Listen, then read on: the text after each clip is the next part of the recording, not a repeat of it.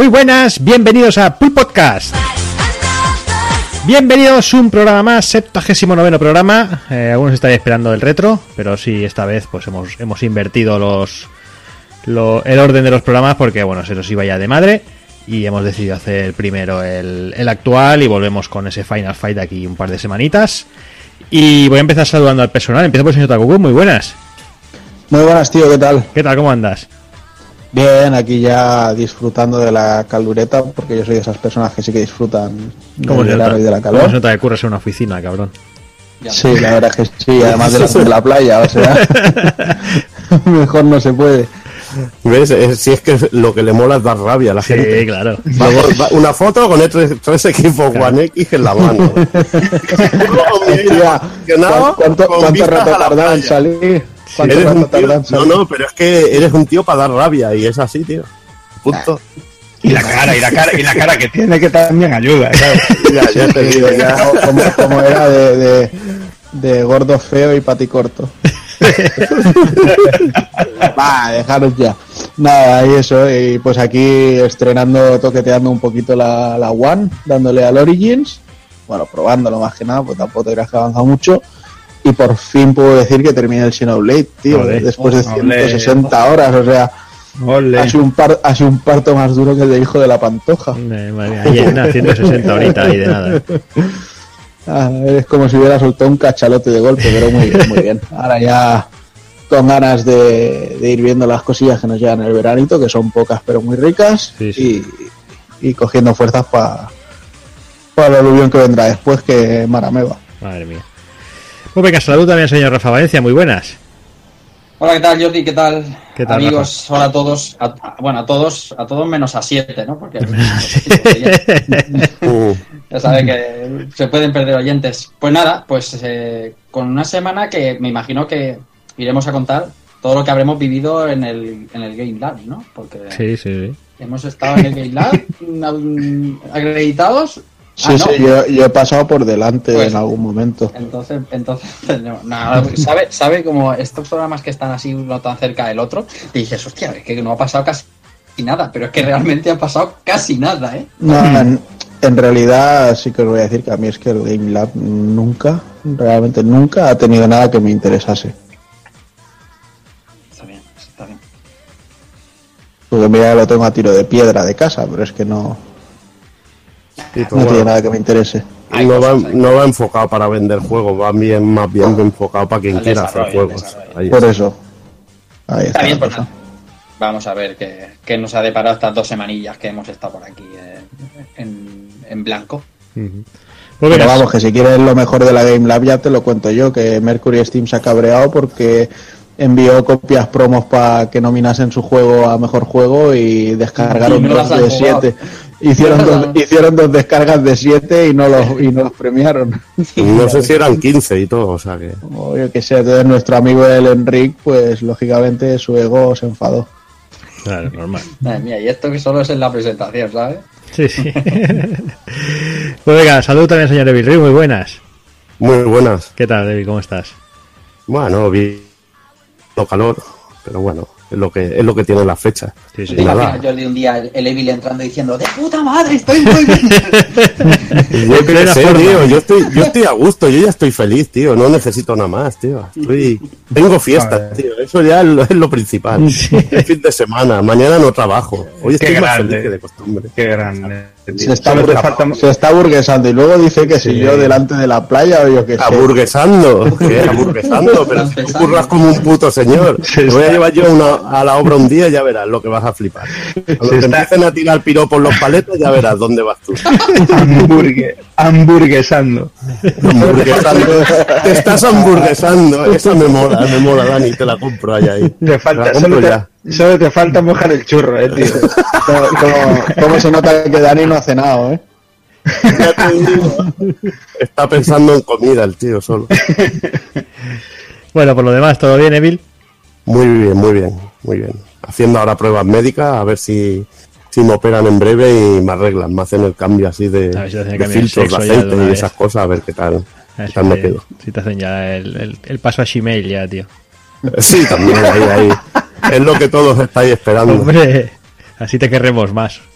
Ahí, ahí. Hombre, Eh, El Dani se ríe, pero luego ya, ya probará. Luego hay con, con Dani, Porque con será- Dani, serás como muy cercano, como muy de poder cruzarse Mira, por ya, mira cómo se anima el cabroncete. Luego dice que. con Dani, con Dani lo tienes fácil, te pones unas medias con motivos y eres suyo. ya. Ya está. hostia. Y me conquistas, tío. Aparte ya hay cariño de por sí, bueno, hombre, ya Imagínate, es, imagínate. es definitivo ya. Muy buenas, Daniel San. ¿Cómo estás? Muy bien, muy bien, muy bien. Pues eh, Está cachondo. Estoica. Estoy cachondo. Pues eh, muy bien, tío. Estaba justo ahora que estáis hablando y pensando que hacía hace mil que no me paso por el actual, creo, porque como poco dos programas me, para- me suena a mí. Y los quehaceres ahí laborales me pasan factura. Pues, Pero, pero bien, vaya, bien, bien. De vicio muy bien también. Y de hecho empecé hace poquito el, el God of War, eh, lo- que me lo empecé esta semana. Y gloria bendita, claro, ya tuve que jugar con la huevada en el suelo. Eh, una auténtica maravilla. Y del resto todo bien, tío, todo bien. Bueno. Pues muy bien, luego quizás eh, se una Hazard por ahí, no sé, va a haber una un poco locura este programa con tema análisis y eso, que no sé cómo lo vamos a salvar, pero bueno, algo, algo intentaremos. Así que nada, dejamos aquí las presentaciones y vamos va con el programa, va.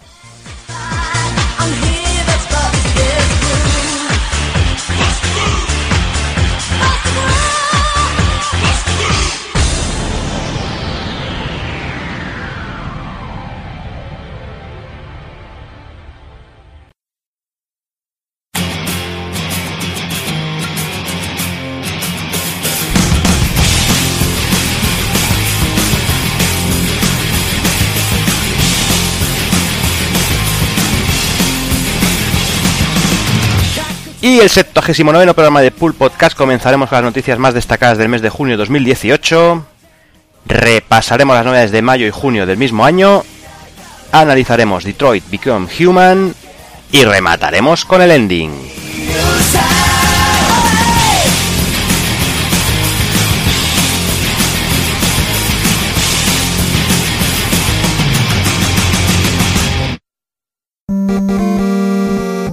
Pulpofrito.com Me gusta.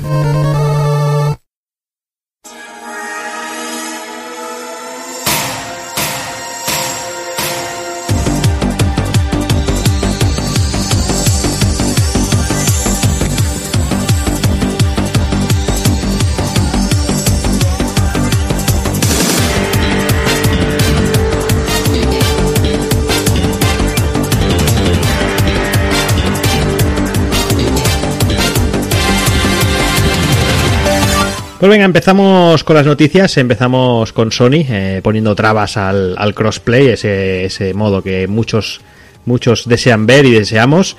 Y esta vez ha tocado a Bethesda, ha tocado a Fallout 76, eh, según ha dicho Todd Howard, el señor de Bethesda.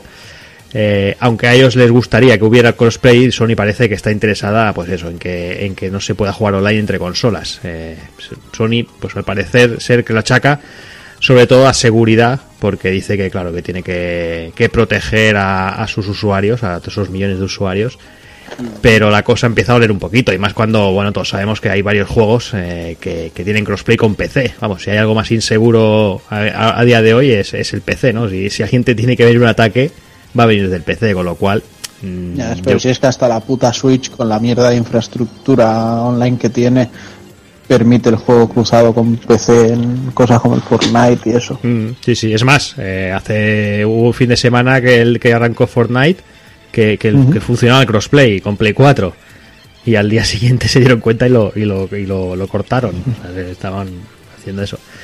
No sé, no sé cómo lo veis. Eh, sinceramente, no sé si es un So- Sony que quiere aprovechar esa posición de liderazgo o no sé. La verdad es que es.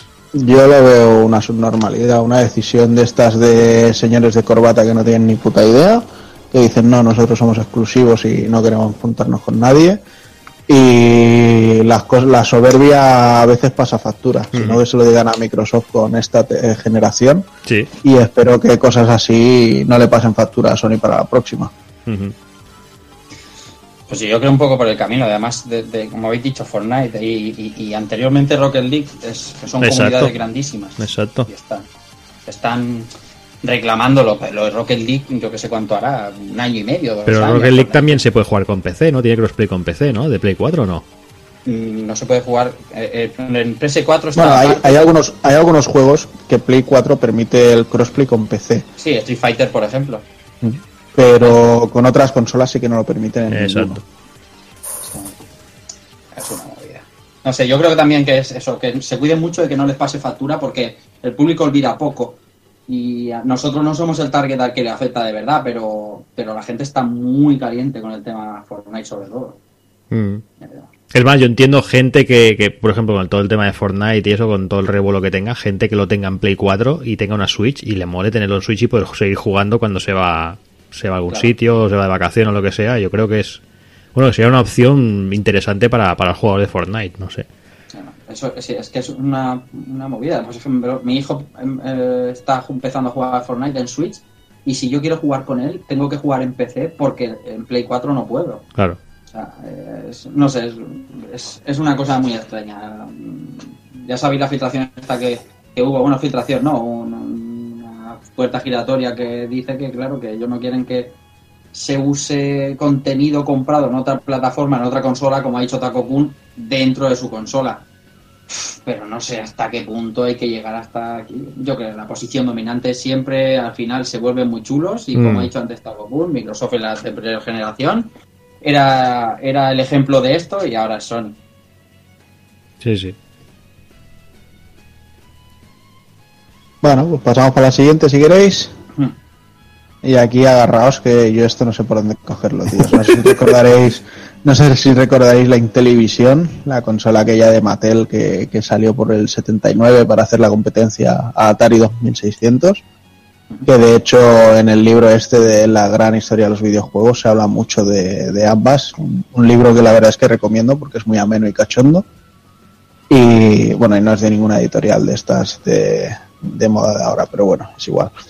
El caso es que esta gente eh, se habían propuesto volver con una consola y pretenden convertirse en algo revolucionario.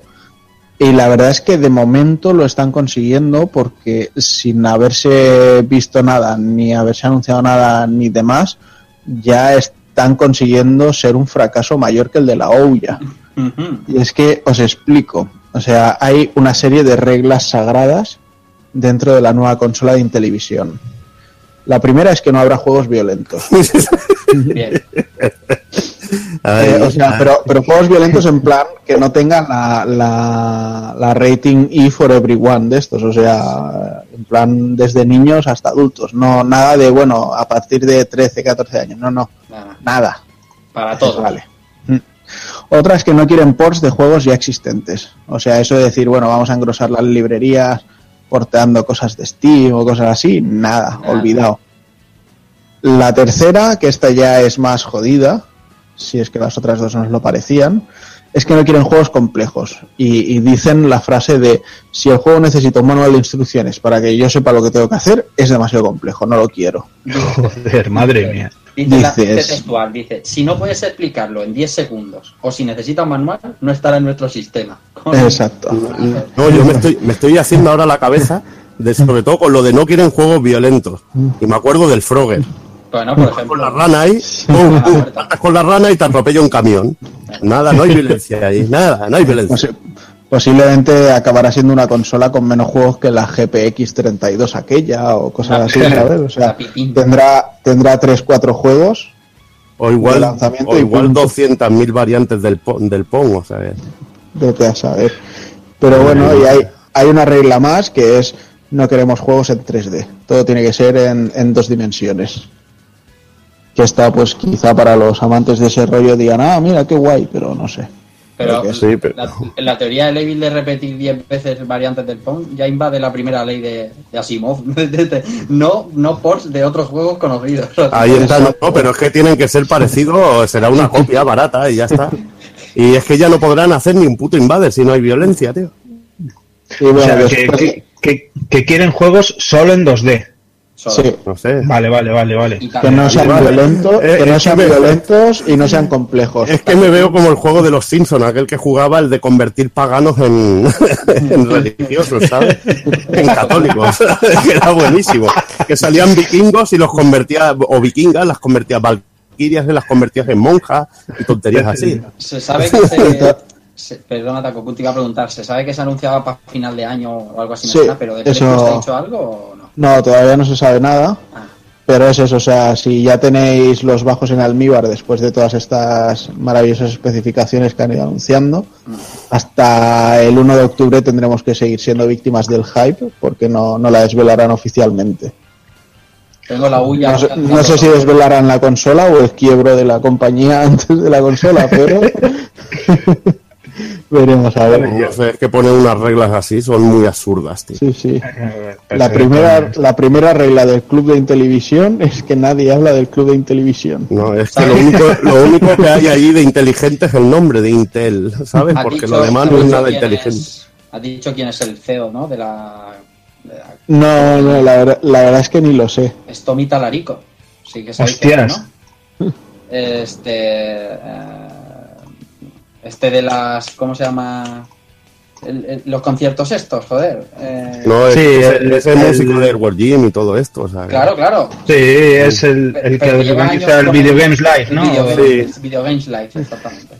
Mm, No me salía el nombre, tío. Claro que es el de Edward Jim. sí. Pues me extraña, Co-creador tío. de la serie de conciertos Video Games Live. Sí, ¿no? Sí, pero es que me extraña, tío. Me extraña muchísimo. Y compositor de diseñado, muchísimos juegos, tío. Creo que usan- Usan, en, la- en los conciertos usan eh, partituras poco complejas para que la gente las entienda en 10 segundos y tal.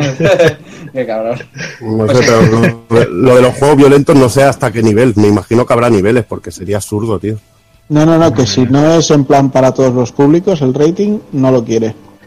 Bueno, O sea que jamás verás, jamás verás un fighting game aquí en 2D al uso. No, por porque no te dice rango, ¿eh? O sea, no es. eh, Claro.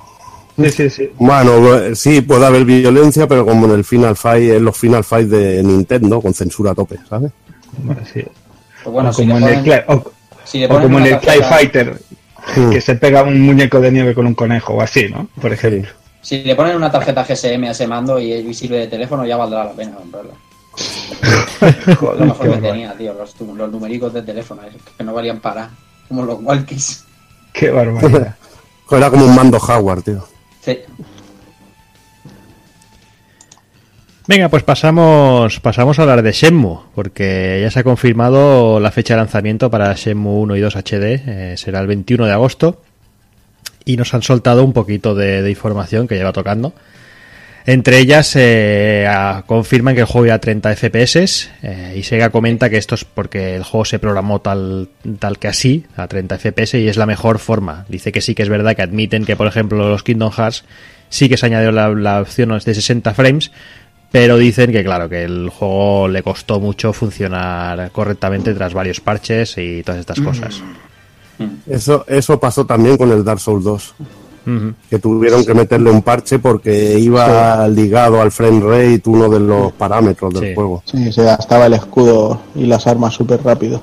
Ahí está, pues, pues imagínate lo que puede haber, haber en el Senmu con, con, la, con el rollo de IAS, de tiempo y todo lo que puede estar juntado con el frame rate puede hacer que, que, que te costara un pastón eh, arreglar el juego para que funcionara a 60. Eso es Pues sí. gandulería, Evil. No, Podría, sí. podría ser perfectamente y también podría ser que a Sega no le salga de los cojones. No, y que es lo más probable, que Es no, lo no es que no es que le Lo, salga de los lo cojones. estaba, ¿Lo estaba haciendo No. un equipo de aquí de Barcelona al Sí. final o qué? No, no, lo ha hecho los que han hecho los emuladores del Mega Drive este. Del, M2 o qué? Sí. No, no, no, no, M2 ni de coña, ni, ni Exadrive, ni nada. D2 ¿Quién, creo que se llama. Ah, de dos. Sí, sí, sí, correcto. Y entonces es una compañía que no es que tenga muchos trabajos y entonces no... Si, si, si D3 Publisher ya son malos, pues no me quiero ni imaginar lo que puede ser de dos.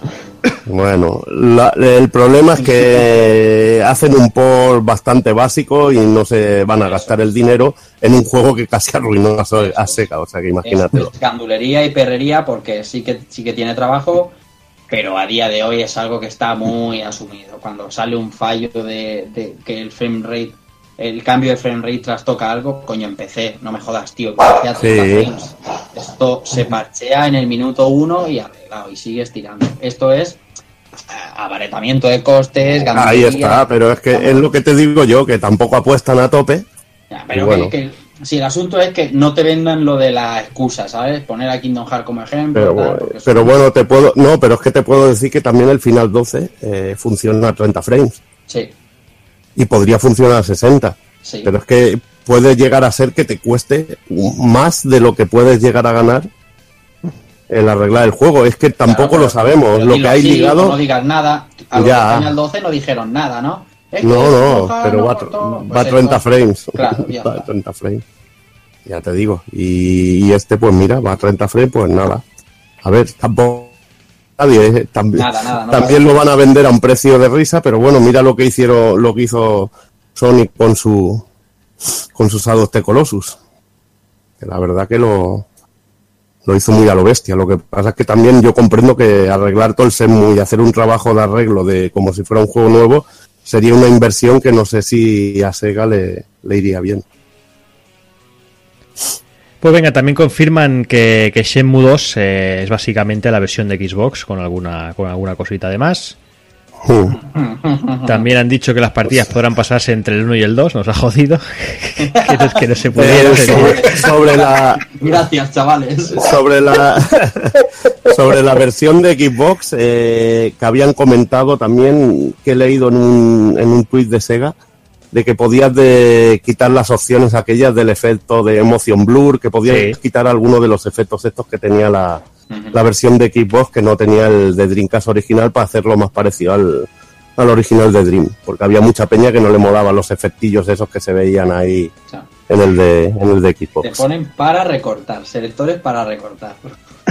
Sí, bueno, pero es que a la gente le gustó más la... Sí, acuerdo. Ya lo sabes. Es que nunca vas a contentar a todo el mundo, es No, imposible. que no. Salvo que te gastes un pastón y si te gastas el pastón igual te vas a quiebra, o sea que...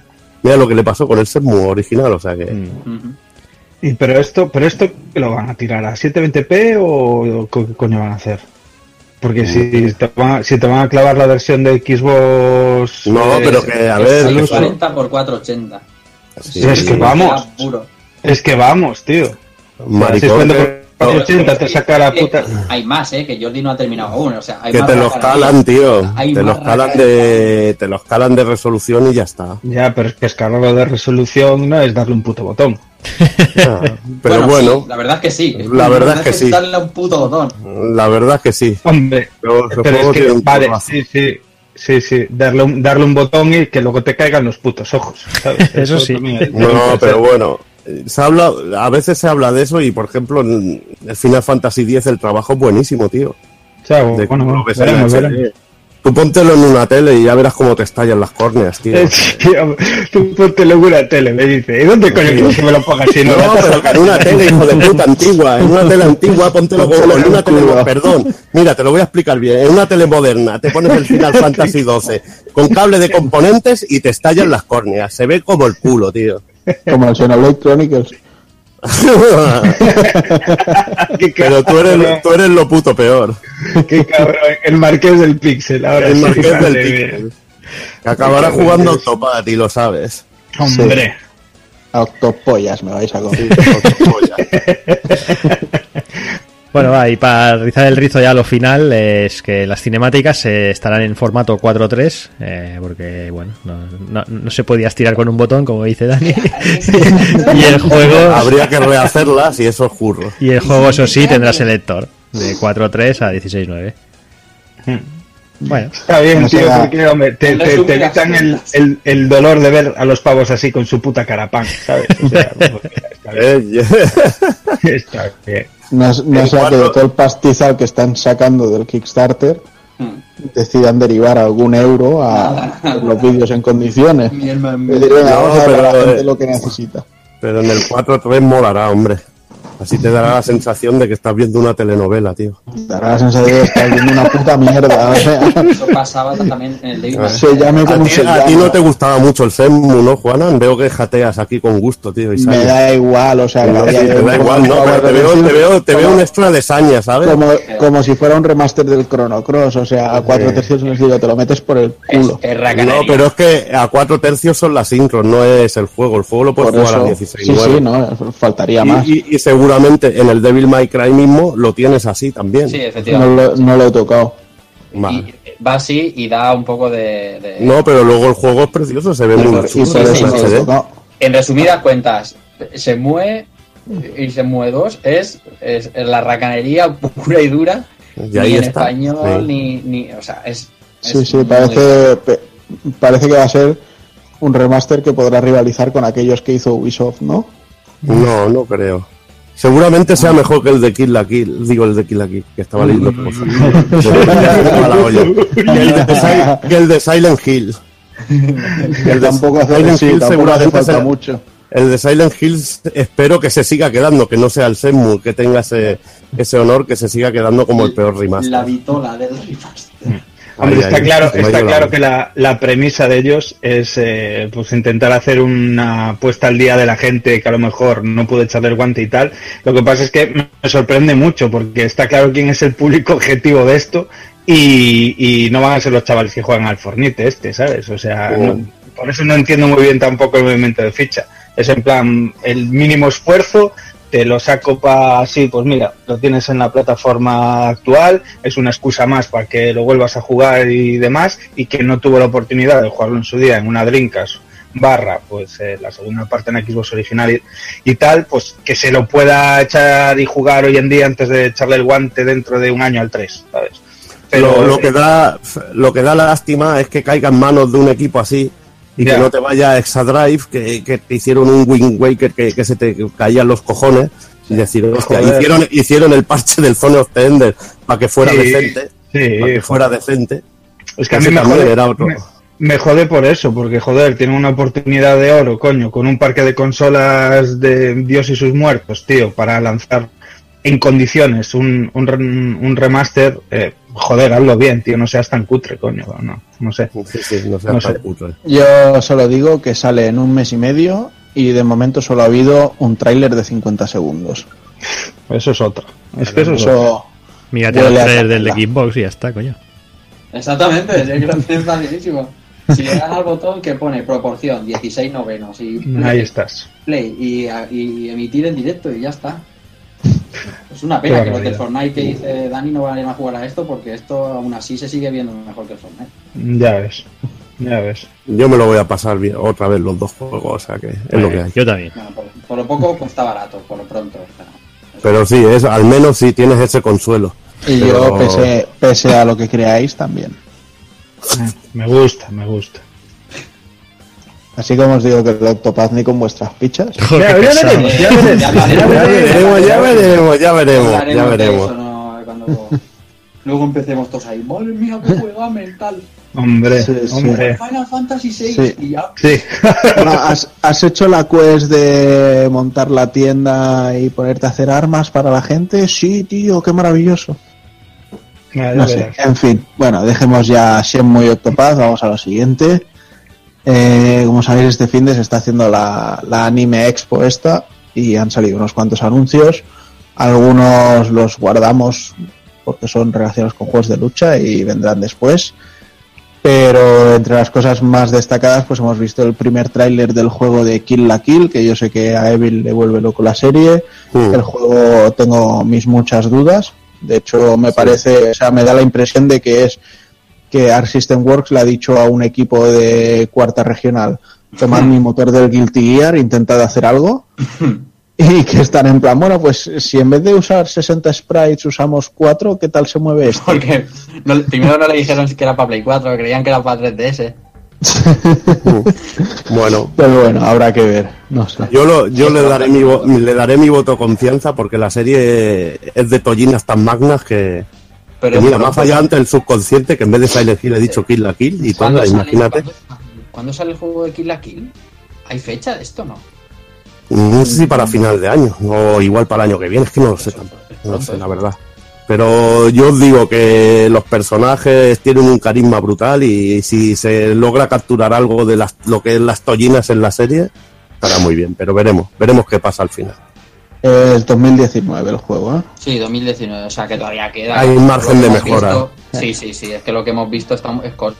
Y también es en 3D, que no es 2D puro, ¿no? Por lo que se ve. Sí, se ven muchos cambios raros por ahí, no sé. Veremos qué hace. A ver. Luego se anunció también que el juego este tan raro de 428 Shibuya Scramble llegará a Occidente. Yo la verdad es que no tengo ni idea de dónde salía esto. Están como locos que era un 40-40 de Famitsu de cuando salió en su día, que se ve que tiene más años que la tos. Es un juego que, que me parece que va rollo de... pues, eh, como si fuera un drama japo eh, siguiendo a varios personajes y es en plan live action todo y con estáticas, pero no sé yo. No sé yo el interés que puede despertar esto, pero bueno. Ya os digo, para mí es la, la primera noticia que tenía de este juego. Luego por ahí también eh, Nipponichi, bueno, Nisa, como no, ha confirmado que entre otras muchas cosas traerá el Disgaea 1 Complete. Yo me vais a perdonar, pero después del Disgaea de 2 veo este y digo, pues si acaba siendo lo mismo, si es que no, no le veo nada y creo que están estirando demasiado el chicle y sobre, y sobre todo, o sea, si nos quejábamos de los Tales of, eh, los motores de Nisa ya, ya huelen, pero, pero cosa mala. Pero bueno, veremos a ver qué pasa con él. Y para acabar, eso sí, eh, uno que me quedé con ganas en PS Vita, que es el Caligula Effect. Eh, llegará la versión Overdose que han relanzado para PlayStation 4 y llegará también a Occidente. Y el juego, bueno, hay que tener en cuenta que es un pseudo clon de persona, por lo que se puede ver en los vídeos y el rollo de interacciones sociales y demás. Así que habrá que esperar a ver qué nos, qué nos proponen con él, pero bueno. Estoy viendo el anime, estoy viendo el anime y es una, una ida de olla bastante importante. El Caligula Effect. Sí, sí. de- he visto hoy, he visto hoy el vídeo de, bueno, de esto del anime expo y está bueno, están dando la serie ahora mismo de anime. Ajá, no, no sabía ni que tenía serie de animación. Me imagino que estará basado en una visual novel o alguna historia de estas, como siempre. Ni idea. Ya te digo que es un argumento muy loco. Pero bueno, a ver qué tal cuando llegue. Venga, pues volvemos con Sony y en esta ocasión ha anunciado lo que es lo que viene a ser la serie PlayStation Hits, lo que toda la vida hemos llamado Platinum. eh, No, Platinum. Platinum, no, eso, o sea, llamado Platinum. Los juegos empezaron a lanzarse a partir del 18 de julio y al precio de 19,90. Y la primera lista hay bastantes cositas interesantes a ese precio, que juego- hay mucho juego que, que si no se ha jugado, pues eh, que es el momento idóneo.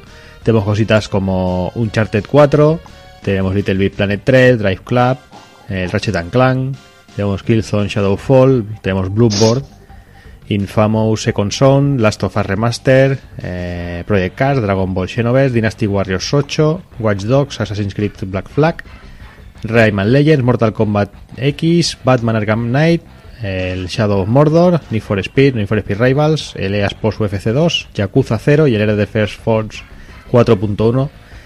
Eh, bueno, y eso es lo que sale en un principio. Mm, Eh, bueno, Hay, hay juegos que hasta los han encarecido para ponerlos aquí, ¿no? sí, eso sí que es verdad. Little Big Planet, por ejemplo. Little Planet, Drive Club, El Defense Force este, madre mía. el Dynasty Warriors, que yo creo que ya ni a 9 euros. No, pero bueno, a ver, lleva todas las expansiones ¿eh? en un mismo juego. A O ver, sea que está bien. Y el Yakuza 0, que estaba ya a 17, ¿no? En cualquier- en muchos Bueno, sitios. por, el Yakuza, por el Yakuza 0 pagaría 60 euros. Hombre, Eso se llama entrar sí, triunfalmente. sí, ha entrado ahí. Here, grande. co- here comes a new challenger. Muy buena, Hazard. Eh, eh, eh, muy Ni, buena, ni que le hubiera ni que le hubiera dado pie, ¿no? Así. Si me has visto entrar, macho, ya lo has dicho. Pero bueno, como eso no sale para Xbox One, ahora aquí todos son Xboxers, pues no. No, no, pues si yo lo único que estoy haciendo es despotricar de la Xbox. Vaya mierda de gatillos que tiene. Bueno, Hazard, ahora que te tengo aquí, hemos hablado antes de Shenmue. Shenmue Sí. HD. No sé si quieres añadir algo de. A ver, yo creo que ya lo, lo habréis dicho todo, que aparte de que no lleva ya los subtítulos en castellano, ahora las cinemáticas en cuatro tercios. Sí. dicho. Y bueno, efectos de niebla, iluminación, se ve que, que un poquito más cutres de lo, de lo que tenemos acostumbrados en Dreamcast y, y en Xbox. Aparte- ¿Cómo te lo has resumido, eh? aparte, fallos de texturas. Bien, Y, bien, bien. y había otra, tío, ya ni me acuerdo. tío.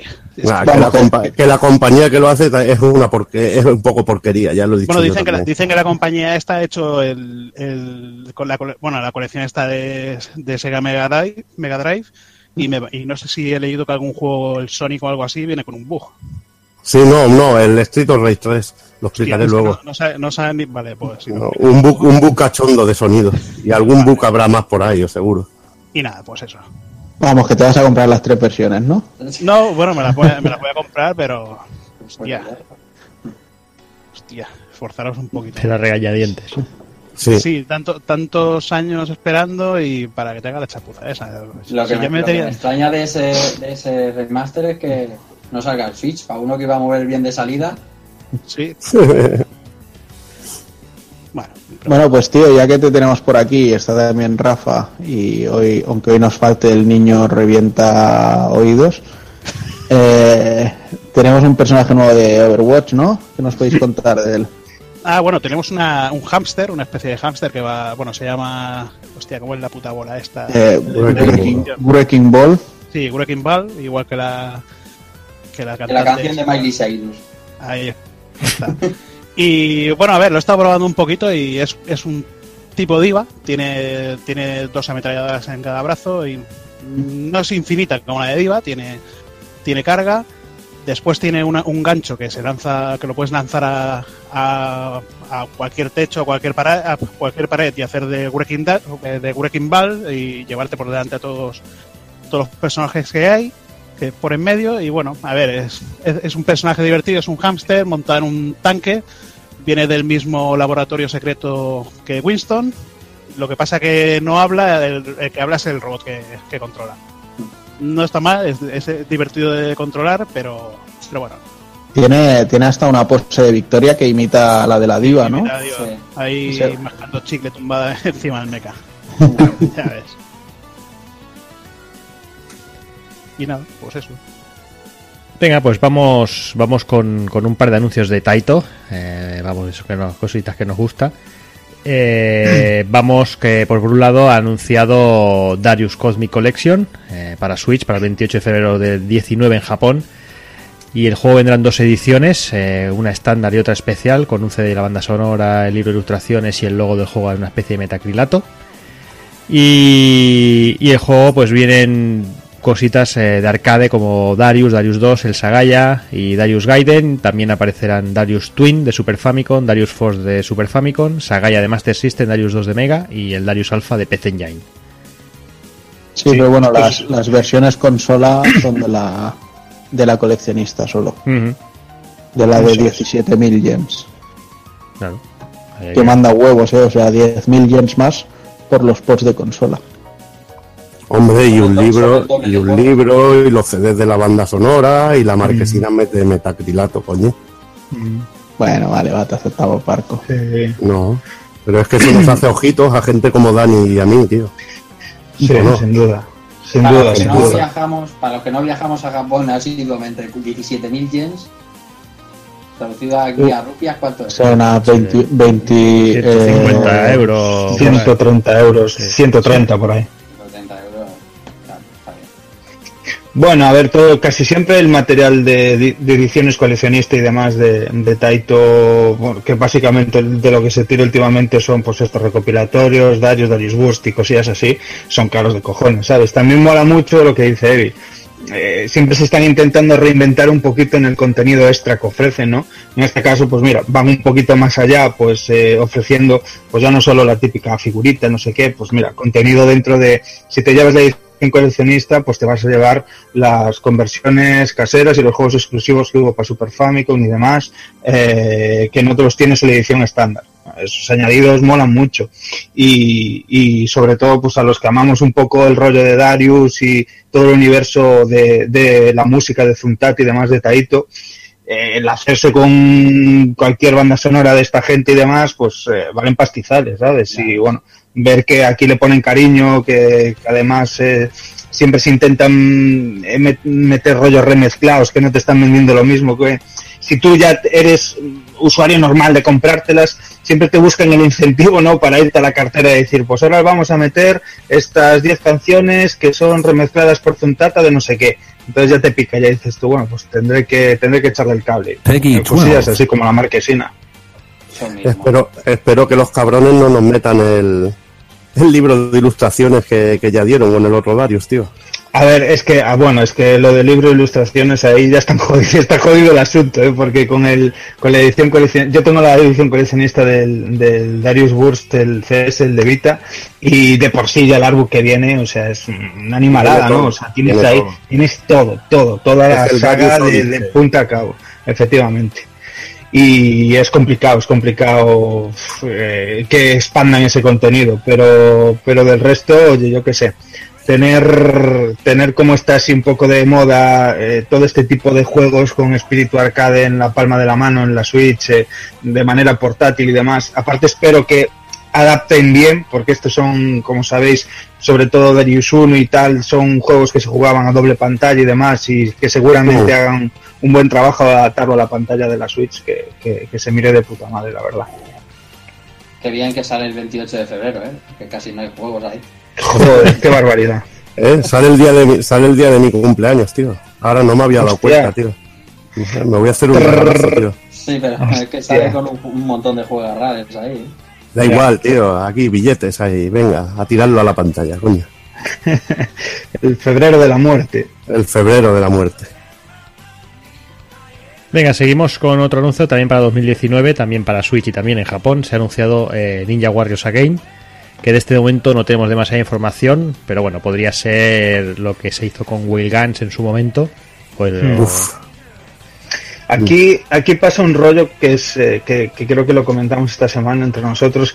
Yo tengo entendido que, que la licencia en sí del Ninja Warriors Again la tiene Taito, no la tiene Natsume. Y, y con el- la bifurcación esta que hubo de, de compañías de Natsume, con Natsume Atari y toda esta historia, eh, sí que Natsume América se había quedado con, el, con la licencia de Wild Guns, en este caso, y de ahí que hicieran, ¿no? Que recuperaran el título, que, que Uh. hicieran ese rollo tan guapo como fue mm, cubrirlo completamente de mimo el juego, redibujar un montón de cosas, adaptarlo al formato 16 novenos, los personajes nuevos, escenarios nuevos, o sea, todo ese rollo, eh, dudo mucho que lo vayamos a ver aquí porque, porque como digo, es Taito directamente quien, quien recupera lo que es el juego Ninja Warriors Again y me temo, me temo lo peor, o sea, me temo que se vayan a tocar el badajo y que nos mm, chimpen ahí la, la Roma ahí al pelo y en, en una tarjetita, si llega en tarjetita, porque igual es solo descarga,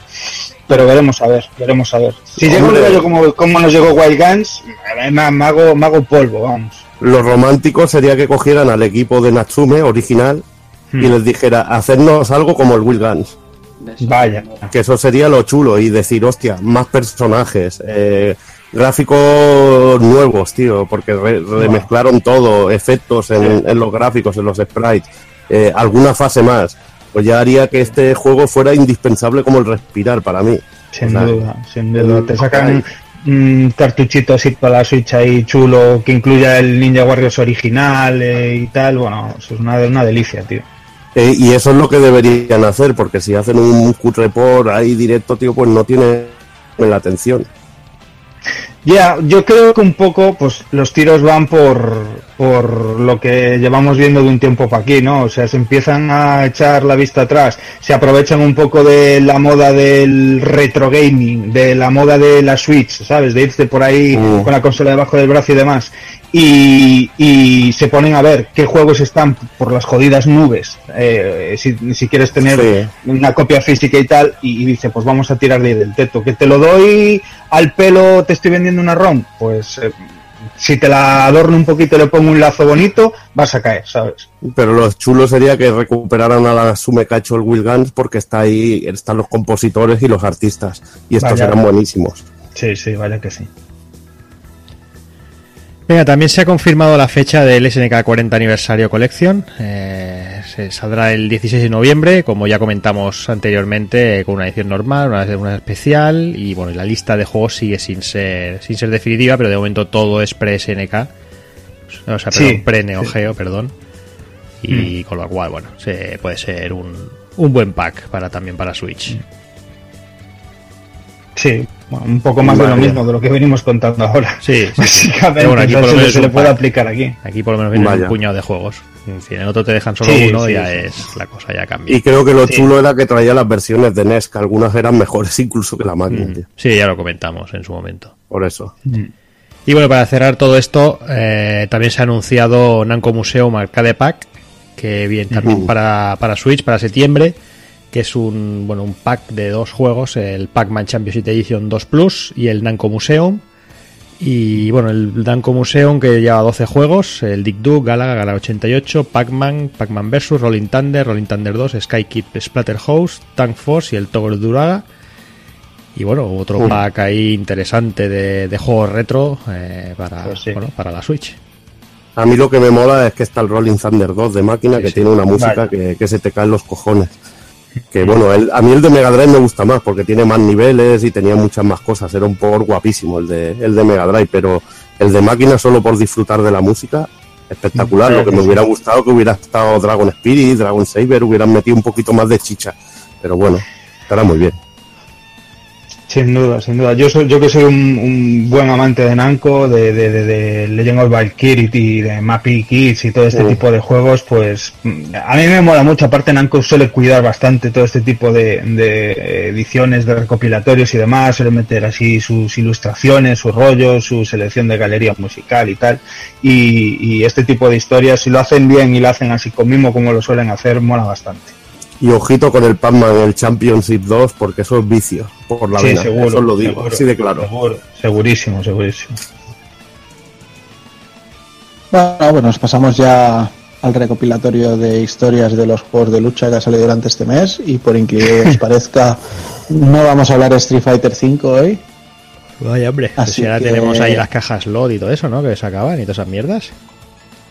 Ah, bueno, es verdad, mira, sí, si ¿Ves? queréis hablamos. ya, que Nintendo Direct, tío, por lo menos que las tradiciones hay que Sí, continuarlas. sí. Han hecho que ahora podamos continuar en el Survival pagando con Fight Money. Han metido que Menat, que es la especie divina esta que metieron en la segunda temporada, eh, pueda aparecer de vez en cuando con cajas de loot y que se las compremos y sacar algunos trajes. De hecho, por ahí se ha visto ya el de Kami de- del Canon Spike 2, que le cambia hasta la, la frase de, de conversación cuando lucha con, con Charlie Nash y demás. Y, y no sé si había algo más, creo que no habían metido nada más, ¿no? Pues no lo sé por qué. Street Fighter era solo el, el modo este de las cajas de loot. O sea, se, está- se están enfocando mucho en, en meter muchas cosas en las que gastarnos el Fight Money, pero no en hacer que ganemos más Fight Money. Así que Bueno, Y bueno, el- ya, ¿no? Sí, sí, ya lo comentamos el otro la, en el pasado programa. El modo, el modo survival, que ya te aparecen más enemigos, pues te cambias, lo han, hecho un poquito de... Sí, lo puedes elegir random o, o seguir una, Lo necesitaba, porque ese modo era insufrible, tío. Sí, la verdad es que sí. E incluso que salen también otro tipo de ítems para poder ir consumiendo. Pero bueno. Y que puedes Luego- grabar la partida, ahí en el, perdón, que te corta, que puedes grabar incluso la partida. Que creo que cuesta Five Money, que es la putada, Toma si no recuerdo mal. Joder, el puto Fight Money va a ser más imprescindible que los bitcoins. Bueno, pues con Soul Calibur 6, por ejemplo, teníamos por ahí el, el anuncio de Talim como personaje jugable. Talim es esta especie de sacerdotisa que parece salida de un RPG japo tipo Star Ocean o Grandia o alguna cosa así. Y lleva dos tonfas, pero que en vez de ser palos son espadas. Eh, no es un personaje increíble, pero supongo que tendrá su base de fans. Y creo que empezó a salir en Soul Calibur 2, ¿no? Pues ahora no recuerdo, la verdad. Bueno, luego en otro orden de cosas, yéndonos a que muy muy Mian y Luon, que son tres personajes femeninos que llegaron, si no recuerdo mal, con King of Fighters 14, repetirán en este juego tan cutre, si me permitís la palabra. Y luego vemos que gracias a los trofeos también Terry Bogard estará por allí. Así que el plantel creo que eran unos 15 personajes o así, pero bueno, en fin, que no parece que vaya a dar para mucho. Eh, luego tenemos por ahí My Hero Academia, que se ha confirmado, creo, no sé si era el 16 o el 26 de octubre, cuando llegaba a Occidente. Eh, se ha confirmado a Muscular por parte de los villanos y a Gran Torino por parte de los protagonistas, de los héroes. Y además se ha confirmado que la gente que reserve el juego y haga el pre-order, pues tendrá el personaje de Endeavor como, como jugable. Y luego para finalizar, pues con el Jump Force este que anunció Bandai, de, de los personajes de Bandai en, modo extraño humano, pues eh, Bleach ha salido a la palestra este mes, anunciando a Ichigo Kurosaki, protagonista total de la serie, Rukia y Aizen, que si no estoy mal enterado porque hace mucho que dejé Bleach, van todos con las ropas y formas de lucha de los últimos arcos argumentales de la serie. El diseño de Ichigo es horroroso. O sea, Sí, y el de Aizen también para darle de comer aparte. sí, sí. Madre mía. Pero bueno, Aquí del yo te- tenía- pocos diseños, ¿eh? Teni- tenía entendido que, que todo lo que es Bleach, o sea, bueno, para mí después de la Soul Society ya la cosa se fue a mal, pero la gente seguía muy flipada, pero tengo entendido que las partes finales son en plan, por favor, mata ya la serie. Venga, pues con esto vamos dejando las noticias y vamos ya con las novedades, va.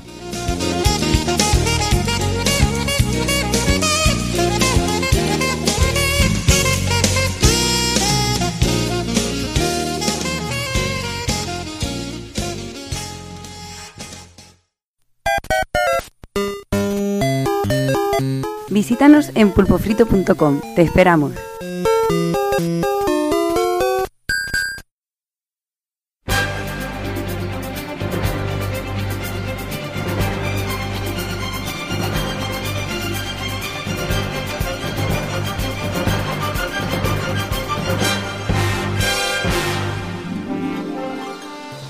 Pues venga, vamos a empezar con las novedades. Eh, bueno, como comentábamos en el programa de L3, eh, las dejamos, bueno, vamos a hacer las de los dos últimos meses, básicamente.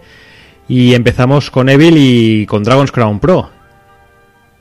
Pues sí, eh, bueno, la última última reedición de, Dragon's Crown, que bueno, reedición, la reedición de Dragon's Crown que ya salió para Play 3 y Vita, que la verdad es que no, no es que traiga muchas novedades a nivel jugable, más que nada simplemente en el juego podemos decir que, que lo principal, la, la gran novedad que tiene es que tiene la, la banda sonora orquestada, que es una, que es una gozada, la verdad y bueno, y que tiene la, la resolución a 4K, que si tienes una tele en 4K vas a ver el juego en 4K y, bueno, si Lucía ya también viene a 1080, pues a 4K pues increíble también. Lo que pasa es que ya en eso, no sé, a esos niveles cuesta mucho de ya de de, Y- bueno, de, de discernir entre sí, entre lo bueno que es, pero bueno, verlo a 4K es increíble.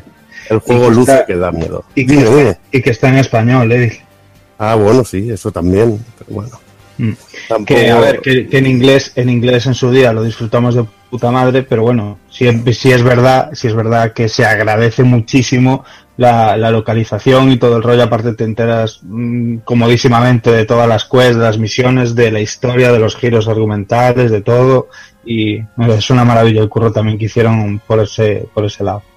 Bueno, no es que sea una traducción muy amplia, es que ya no le hago ni caso a lo de inglés porque ese juego tenía tan poco texto para mí que Sí, pero, pero yo, pero te quiero decir que siempre no, no, por de que, de que no traducen las cosas, que no sé qué, y lo cómodo hubiera sido planchárnoslo igual que nos lo plancharon en su día en PlayStation 3 y Vita, en perfecto inglés y a tomar por culo, pero se tomaron la molestia de joder, bueno, le vamos a vender la misma mierda otra vez, sí, pues venga, vamos a meter musiquita, tal, no sé qué, y venga, se lo vamos a poner a localizar al español, al italiano, al rumano y a lo que sea.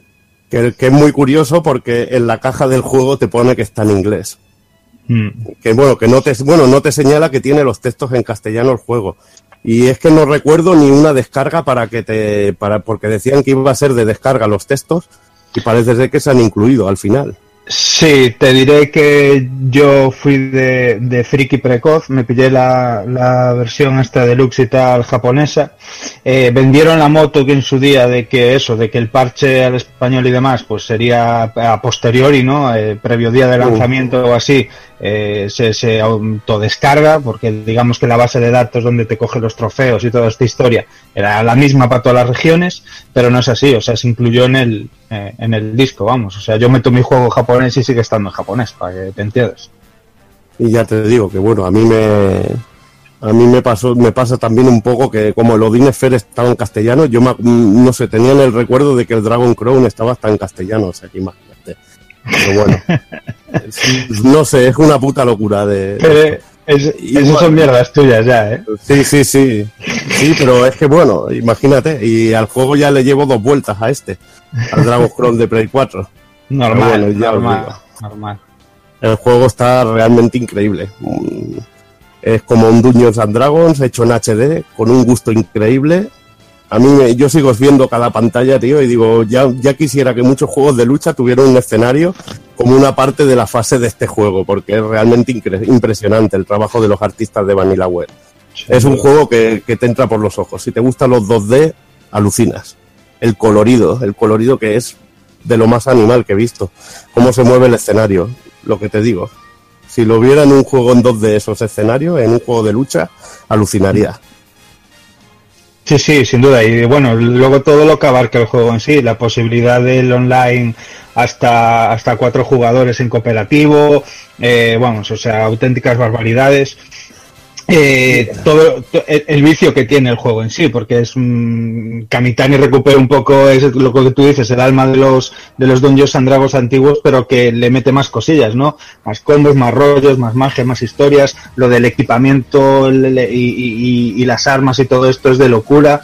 Es el vicio de la enfermedad por mejorar el personaje, por subirlo de nivel, por encontrar, abrir cofres y, y encontrar mejores equipamientos y demás y, y todo ello lo hace pues bueno dentro del vicio en sí los diferentes caminos eh, el- las ganas de ver otro diseño de otro boss final no si me voy por aquí me voy por allí los caminos ocultos y todo esto la verdad es que está está absolutamente genial.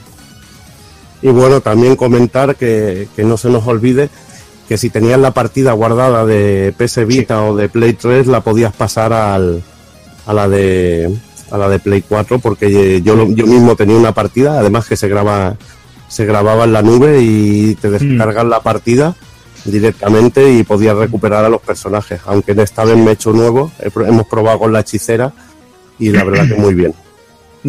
Desconozco, desconozco si para esta cosilla, que, que queda aquí un poco sustento en el aire, tienes que ser plus, porque es lo que tú dices, o sea, en realidad lo que hace es, eh, hace una copia de seguridad en la nube y tú luego te puedes loguear, o sea, con tu, con tu otro juego, ¿no? Y, y Mm. hacer esa especie de, de cross-save y volverte a descargar esa partida a- al sistema en el que estás eh, jugando, ¿no? Mm, Bueno, no, Pero no, yo- sé, no creo que, que lo no lo sé yo, necesitaras. ¿eh? Porque bueno, No. yo, no, yo no, no usabas el plus en la Play 3 y tienes la partida. Podías Mm. hacer, o sea. Sí, pero si están, en en la, clarinete, si yo están tenía en la Plus en la nube, Play si 3, están eh. en la nube es porque está en, en plus, ¿eh? Si no, no hay nube. que Sí. Es que Pero es que claro, depende, depende de si son servidores de ellos o eso ya es otro tema. Eso ya es otro tema. Correctísimo, pues. Pues vamos ahora con State of Decay 2, eh, Hazard. Sí, bueno, eh, no, a ver, la, ver- la verdad no había probado la primera entrega, un colega me había hablado bastante bien de este juego y mucha gente también habla que es un juego de supervivencia con muchos recursos, con mucha mierda y bueno, sí, mucha mierda exactamente es lo que me, encontré al probar este juego. Bueno, empieza, intenta ser un, un juego de supervivencia en el que un grupo de supervivientes llega a, un, a una casa y pues bueno, tienes que, que construir una, eh, una enfermería, tienes que construir un punto para recoger agua, eh, tienes que subirte a postes altos para, para con el arma observar todos, todas las casas que puedes saquear y luego pues bueno pues ir a las casas y, ir, ir- y buscar buscar medicina buscar armas eh, la gente se vuelve loca en tu refugio porque no tienes medicinas, pues venga, vete, vete a tomar por culo a buscar medicinas. Cuando encuentras medicinas y vuelves, te piden armas, ¿vale? Te vas para otro lado a buscar a, a buscar munición y, armas. Y es todo el rato, todo el rato así. Hay algunas zonas que están infectadas, tienes que cargarte los puntos de infección, pero es que no te da tiempo a, a eso porque ya entonces todo el mundo empieza a estar enfermo y, y te dan ganas de mandar a tomar por culo el juego.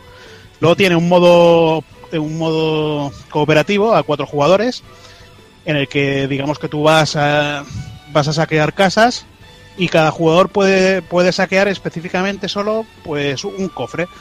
Eh, por ejemplo, el, el jugador 2 tiene dos puntitos encima de la cabeza, que bueno, es un jugador 2, y solo puede saquear los cofres que tienen marcados dos puntos. El jugador 3, pues el que tiene tres puntos no puedes saquear todo lo, todo lo que encuentres, por lo que se hace un poquito coñazo y al final lo más divertido que puedes hacer es subirte a un coche y atropellar todos los zombies que, que puedas. Que todos los zombies que puedas son dos o tres zombies, porque estamos en la casa y nos dicen, atención, tienes 20 minutos, eh, 20 segundos para prepararte para una horda. Esperamos y nos aparecen contados unos 6, 7 zombies en, la horda. Y dices, hostia, una horda de zombies cojonuda que no, no te das cuenta ni de que aparece un zombie. Yo al final le di tres o cuatro horas y, y lo dejé por, por, por aburrimiento. Hay gente que puede que, que lo disfrute, pero pero para eso te pones un Dead Rising 1 y ya tomas por saco. Va, pues pasamos al Dark Souls Remaster de Rafa. Pues sí, ya ha llegado a consolas eh, la versión remasterizada del primer Dark Souls. ah, ya no sé si ha salido ya en Switch en la fecha en la que hablamos, pero vamos, está. No, creo que era para Aún septiembre no, ¿no? o Aún no, tiene la- aún no salió. Yo lo he jugado en Play 4 y, y bueno, es. Antes hablábamos de, de los ports cutres, hablando un poco de Shenmue y demás. Y Dark Souls eh, es un buen port porque al final sí que tiene mejoras sustanciales si lo jugaste sobre todo al principio en Play 3. eh, sobre todo en el tema de frame rate, en cómo se ve, se ve muy parecido si habéis jugado a la Dark Souls 2 Scholar of the Fisting y mejora, como digo, el frame rate, mejora la agilidad en el combate, mejora cierto tipo de cosas, muchas cosas del multijugador, además aprovechando que es el lanzamiento ahora, eh, los servidores o la- las marcas que se dejan en el suelo ahora mismo son multitud porque está hay mucha gente jugándolo y es muy fácil encontrar eh, partida contra jugadores o ayuda en determinada zona. El juego sigue siendo igual de bueno que, que en su día, un- un- una genialidad de diseño y de jugabilidad, pero es un port que le falta. Ya, ya no es que le falte, ¿no? Es que no. cre- Siempre te da la sensación de que podían haber hecho algo más. Y esto lo digo porque hace mucho tiempo que hay determinados mods en, en PC para Steam de Dark Souls que se ve, si no como este remaster, mm, muy muy parecido. Mejoraban textura, mejoraban resoluciones, mejoraban frame rate. Y ahora todo eso lo tenemos en Play 4 y si tienes Play 4 Pro, pues mejor, ¿no? Si tienes una de las consolas eh, superiores, mucho mejor. Pero te queda ese regustillo, ¿no? De mm, a lo mejor podíais haber hecho algo más, porque no se ve como el 3, por, por, por decirlo de alguna manera, ¿no? Se ve como ese, como ese querido tuyo, Takokun, eh, Dark Souls 2 Scholar, que, se veía, que se veía muy bien en, en- en Play 4, pero podía haber sido poquito mejor.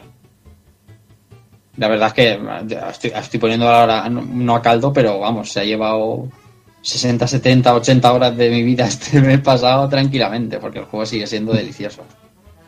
Yo la verdad es que con el Scholar of the. Sin este, como se llame, First Sin, Fish, yo me lo pasé, yo me lo pasé de puta madre y a mí como remaster me gustó bastante, ¿eh? No, Sí, sí. Sí, yo también. Además los he jugado prácticamente, bueno, los he jugado seguidos. Lo que pasa es que primero Dark Souls 2 y luego Dark Souls 1. Y hay pocas diferencias. Pero sí que, por ejemplo, eh, han mejorado cosas de accesibilidad del menú. Pero como digo, no es Dark Souls 3. Mm, Dark Souls 3, por ejemplo, está ya mucho más, no casualizado, pero sí mejor pensado. Entonces, Sí. eh, los accesos están más rápido, lo del equipo todo funciona más rápido y es, eh, es un juego de esta generación, pensado para esta generación. Y esto es una adaptación sin más, una- un traértelo de vuelta. Pero como tú dices, yo con el 2 no, me- vamos, me lo pasé de cine también. Lo que pasa es que el, el cariño que se le tiene al 1 también es, eh, es mucho más remarcado, me parece a mí. Bueno, eh, realmente mucha gente el, el asco que le tiene al 2 es porque no es del, del Miyazaki directamente. Pata negra, de Miyazaki Pata negra, que lo tengo aquí apuntado, Sí. ¿eh? Pata negra. Sí, sí. Yo el cariño real, sí es cierto que con Dark Souls me lo pasé genial, pero para mí el cariño real está en Demons. Bueno, sí, ese, ese, ese remaster es el que pide mucha gente y eso está parece más lejano, ¿eh? Mm.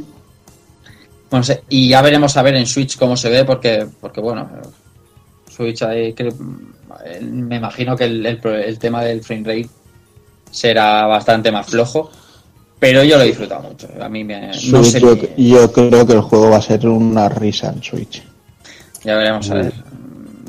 Hay, hay Que lo- esperanza, hay muchas Que lo, esperanzas. que lo único bueno del port va a ser el amigo. El Soleil, ahí está.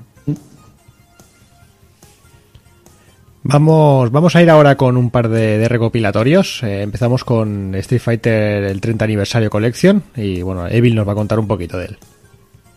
Bueno, eh, pues el recopilatorio de Capcom con todos los Street Fighter, bueno, con todos los Street Fighter, con 12 juegos de la saga. En este caso tendríamos el Street Fighter, el 2, el Champion Edition, el Turbo, el Super Street Fighter 2, Super, Super 2 Turbo, los tres alfas y tendríamos los tres de la, de la saga 3, acabando con el Seed Strike. Y bueno, eh, recopilatorio que está, en- en- vamos a hablar un poco del juego en sí, que tienes tus filtros para que no te rompan las córneas, eh, jugando en una tele de las nuevas. En este caso os puedo hablar un poco también de las dos versiones, de 4 y la de Switch, que el- la principal diferencia en sí es lo de poder jugar en el modo portátil y que la pantalla de la Switch es cojonuda para este tipo de juegos.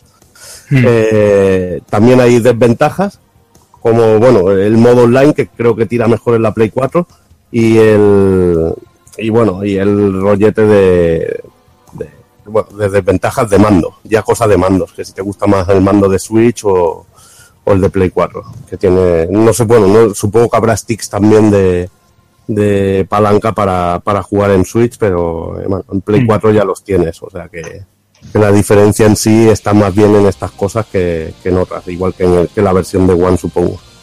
Eh, decir que para un fanático de Street Fighter es un juego esencial, simplemente con el hecho de las fichas de personajes, que son geniales. Puedes ver personaje por personaje, los colores, te explican la historia y luego también la historia de los videojuegos en sí, que viene una de datos y de curiosidades realmente increíble, que es como una auténtica biblioteca y museo de, Street Fighter 2. Y eso es lo mejor que puedo hablar del juego y, y lo dicho, de que tienes, tienes una cantidad de títulos increíbles, aunque muchos son revisiones que no tienen mucho cambio de, de uno, de uno a otro. ¿Alguna pega que se le pueda poner? Pues que tienes las versiones de, de recreativa y por ejemplo en el caso del Alpha 3 pues tienes una versión que eh, en arcade en sí mismo es inferior a algunos de los posts que hubo. Porque los posts tenían el, el modo World Tour, aquel modo World Tour que era espectacular. Aquí no lo tienes y realmente fastidia un poco porque sobre todo pierdes un montón de personajes y escenarios que tenían que tenían los otros juegos. Podrían haber puesto quizá el, el por el Alpha 3, el Upper Upper de, de Dreamcast, de Plata Naomi, aunque tampoco le gusta a la gente porque no lo ven el juego puro de CPS2 porque cambiaban algunas historias en los combos, cosa que no notaríamos la gente que somos aficionadas y no somos profesionales del juego en sí. Ya y nada, y nada, eh, igualmente, lo dicho, sobre todo que, que también viene en castellano, todas estas historias de, del museo y todo eso, está en la música de todos los juegos, que también es una gozada. Echo de menos también la, música de la versión Street, o músicas arrange que tenían algunos de los ports, como la del Street Fighter Alpha, Alpha 2 Gold, que conoceríamos, que tampoco está eh, dentro de lo que sería el, el recopilatorio. No sé si se podrá sacar con algún truco o harán alguna historia para, para estas cosas que he comentado del Alpha 3 o el Alpha 2 que podría tener más. Pero bueno, es una gozada, ¿eh? sobre todo te pones un Champion Edition y tienes, eh, tienes ese, ese recuerdo y esa nostalgia y, y el disfrute de jugar juegos que hoy en día son jugables, todos menos el Street Fighter 1, ya lo sabéis. que eso, eso es muy difícil de jugar, eso es muy jodido de jugar. Venga, pues como estoy contigo, Evil, hablamos también del Sega Mega Drive Classics, va. Bueno, pues vamos a hablar del Sega Mega Drive Classic, que, se- que bueno, que vendría a ser más o menos como la misma versión que hay en Steam con el rollete ese de la biblioteca que te coge los cartuchetes, te los pones en la en la consola y bueno, lo interesante que lleva 52 juegos. Lo que pasa es que muchos de estos ya han estado recopilados en, en mil juegos y como dice mi amigo Sito, ¿por qué coño no está Sonic 3 y Sonic and Ya Knuckles? te digo, amigo.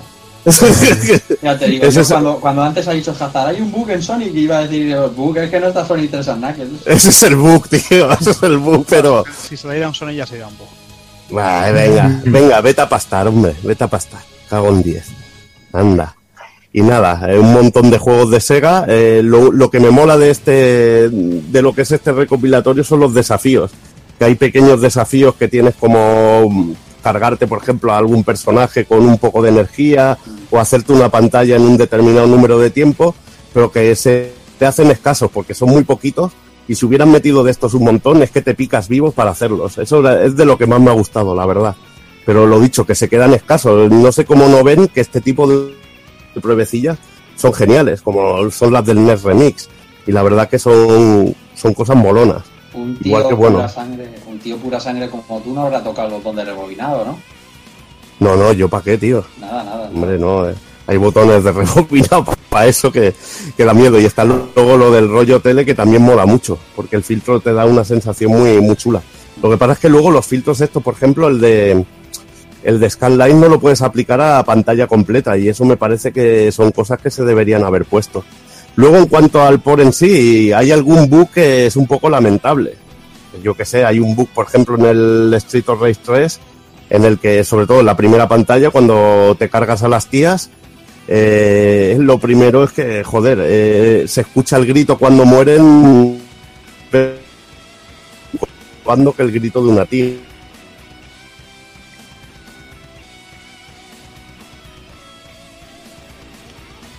europea occidental, que debería haber sido la versión japonesa, o haberte dejado elegir para, para coger la versión japonesa.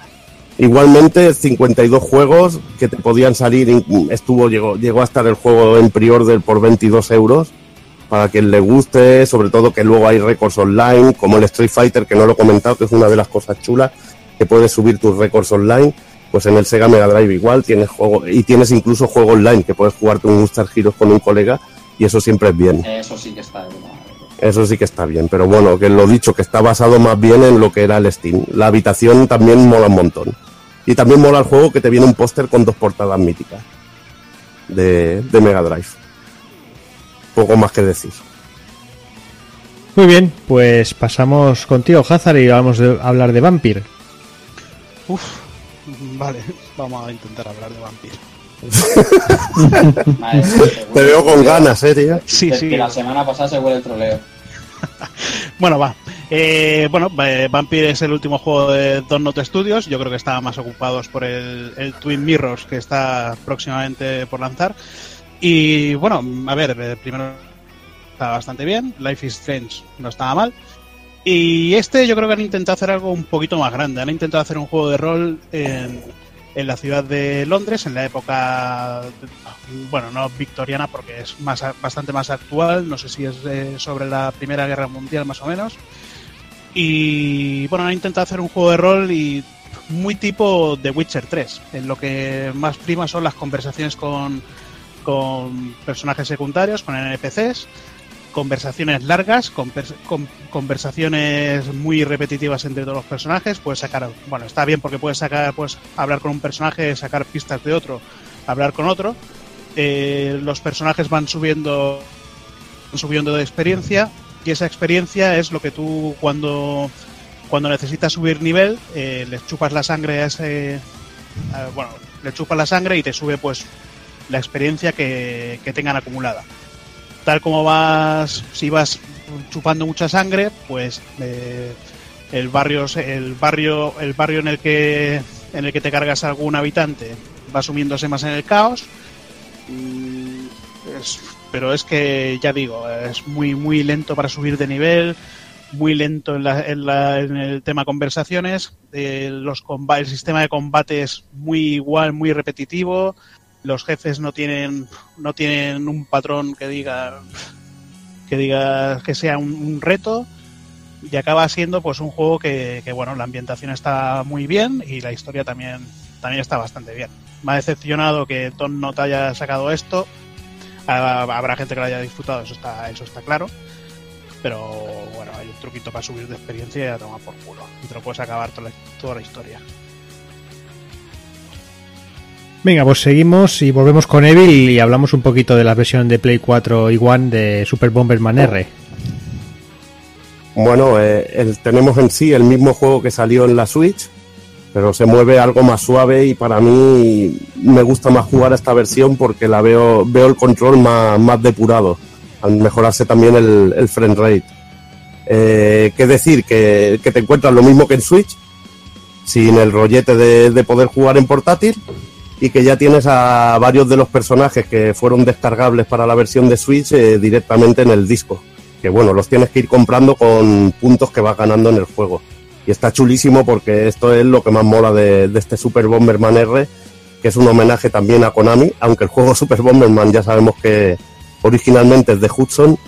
eh, como Konami compró a, la compañía, a esta compañía japonesa, que era la, que hacía principalmente los juegos de PC Engine, pues mira, lo que es la licencia Bomberman cayó en manos de Konami y en este caso veremos un Bomberman en el que podremos jugar con muchos personajes de Konami, como son Goemon, el Pyramid eh, Drácula, Simon Belmont, o sea que está realmente genial, en ese aspecto tiene un montón de, de fanservice y los podemos usar incluso en el modo historia y decir que tienen además un poder especial además de la bomba normal y está realmente muy chulo. Eh, ahora creo que hay un nuevo, hay un montón de, de personajes nuevos en DLC, como los personajes del Contra, Ebisumaru, o sea que vamos a tener ahí fanservice del bueno.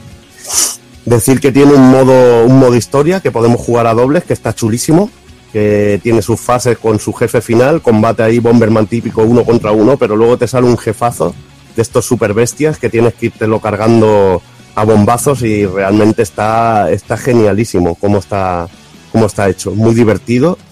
Y luego, como no puede faltar, los modos multijugador que son realmente increíbles. Hay multijugador normal, un multijugador en estadio por equipo, juego online. Está completísimo en ese aspecto, como, como el Bomberman de siempre, pero disfruta a tope. Hay incluso un modo coliseo que se le añadió en- posteriormente y que está en esta versión, que es la caña. Y realmente un juego que no cuesta muy caro y súper recomendable para jugarlo a dobles o para jugar online contra gente. Te lo vas a pasar, nunca mejor dicho, bomba. Te has quedado que hilado, tío. Madre mía. Me has dejado sin palabras, tío. Madre- Sin es- palabras. Joder, me estoy tocando. madre mía. Qué increíble. man. Pues venga, Dani, ya que estás por ahí, seguimos contigo y con Mario Tennis Aces. Eh, pues sí, y como bien ponemos por aquí de subtítulo, el Mario Kart de la raqueta. ¡Hola! hola, Estamos bien, ¿eh?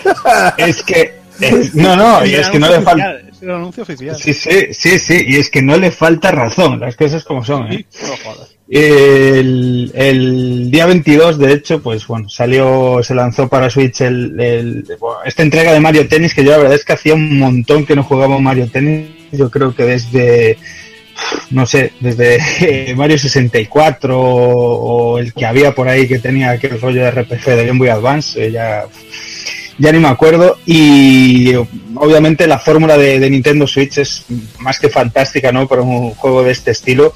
Y la verdad es que hicieron los deberes, ¿eh? las cosas como son. Eh, juego de tenis al uso que a priori te puede parecer a lo mejor pues mm, sencillo, así un poco entre comillas, con su típica jugabilidad arcade. Eh, personajes del mundo de Mario, Mario Luigi, Peach, eh, Toad y demás, todo este Yoshi, toda esta gente de, de- que vemos en el universo Mario, mm, cada uno seleccionable, cada uno mm, como nos podemos plantear con, sus habilidades, con sus... En este caso se diferencian porque uno tiene más basado en la fuerza para, para golpear, el otro es más veloz para llegar a las bolas y, de- y demás, y que, como os digo, a priori puede parecer sencillo, ¿no? La premisa, pero se curraron un juego con, con- una jugabilidad eh, increíble. O sea, tiene un componente estratégico genial. Eh, en los primeros compases del juego ya lo vemos. El juego tiene un modo aventura, ¿no? Que es así como decir el modo historia, que él funciona como un tutorial y en él pues bueno nos van enseñando un poquito los diferentes formatos que hay de, jugar porque puedes tirar de, de, mm, diferentes golpes es, por eso os digo que es muy complejo no mejor no, no se juega solo con dos botones para que lo entendáis o sea no tienes un golpe normal y uno de volea no o sea se utilizan los cuatro botones que hay principales cada uno es para uno para golpear con efecto otro normal eh, dejadas voleas eh, tiros rasos o sea que tiene su tiene su intríngulis y a mayores, pues yo creo que le metieron una jugabilidad arcade fantástica, pero fantástica. Eh, tenemos un disparo eh, especial por, por personaje y además mm, eh, tenemos, eh, cada personaje tiene una barra, por decirlo así, que ahí entra el componente estratégico, que si llegamos antes a golpear al el- lo que es la, pelota con la raqueta, eh, se carga, se va cargando una barra. Y entonces tú sabes cuánto tiene el rival y cuánto tienes tú. Y tú tienes que decidir en qué momento gastarla y consumirla, ¿no? Eh, tiene un momento que separa, digamos, lo que es eh, se- una especie de tiempo bala. Se cambia la cámara, se pone en primera persona y dirigimos donde queremos poner el balón. Pero a su vez, el contrincante puede usar para ralentizar el tiempo el poder devolverte eh, este golpe, ¿no? Entonces tienes que ir jugando con, con acumular este tipo de barras y la verdad es que, o sea, todo esto desencadena en partidos, pero vamos, o sea, mm, divertidísimos hasta más no poder. Si a esto le sumamos que podemos jugar hasta de, de cuatro jugadores en cooperativo, eh, echándonos partidos a dobles, con, con estrategias de, mm, pues venga, yo ataco, tú ocúpate de defender y demás, eh, pues vamos, o sea, es, es- es un juego fantástico.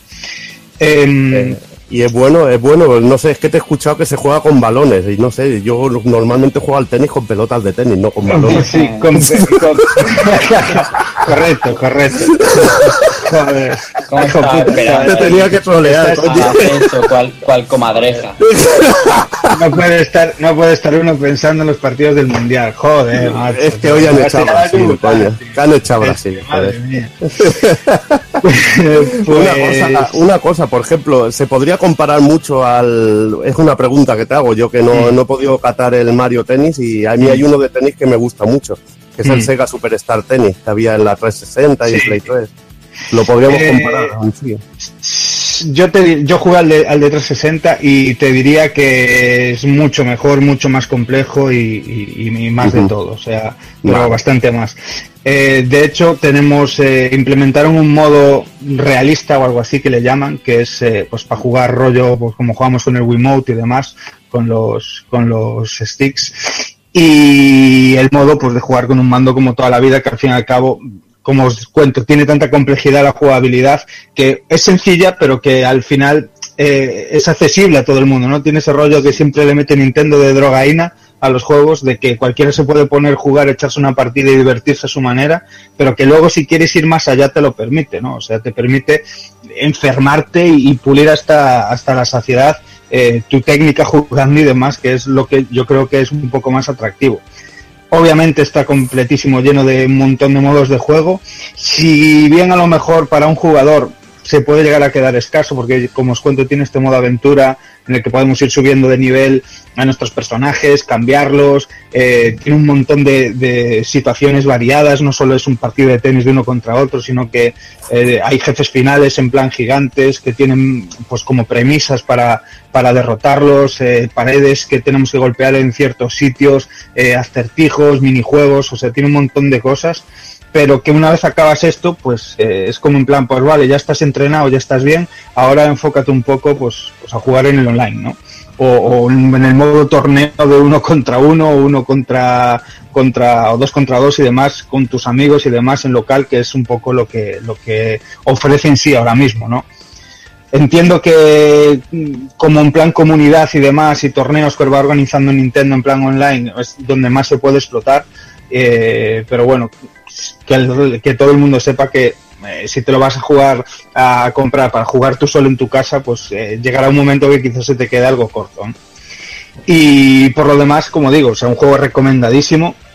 Por eso os cuento que este, este subtítulo de Mario Kart de la raqueta le viene que, ni al pelo porque es que es así, o sea, es viciante más no poder, de aquella, de aquel vicio rollo Virtua Tennis 2 de, Naomi, que, que, era sencilla a más no poder, pero viciante hasta el infinito, y, y tiene mucho ese espíritu, pero muchísimo además, y que vaya, o sea que si alguien, si estáis esperando un juego así un poquito con esa alma arcade y con, con profundidad en cuanto a lo que ofrece, pues que, que no os lo penséis.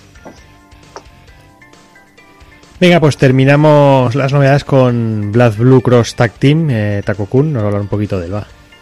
Pues sí, la verdad es que este juego, bueno, va- nace bajo la premisa, bueno, mira, primero de todo, como, como habéis estado poniendo coletilla a los juegos ahora mismo, voy a ponerle yo la coletilla a este y lo voy a llamar el, el Mugen humilde de Arc System Works.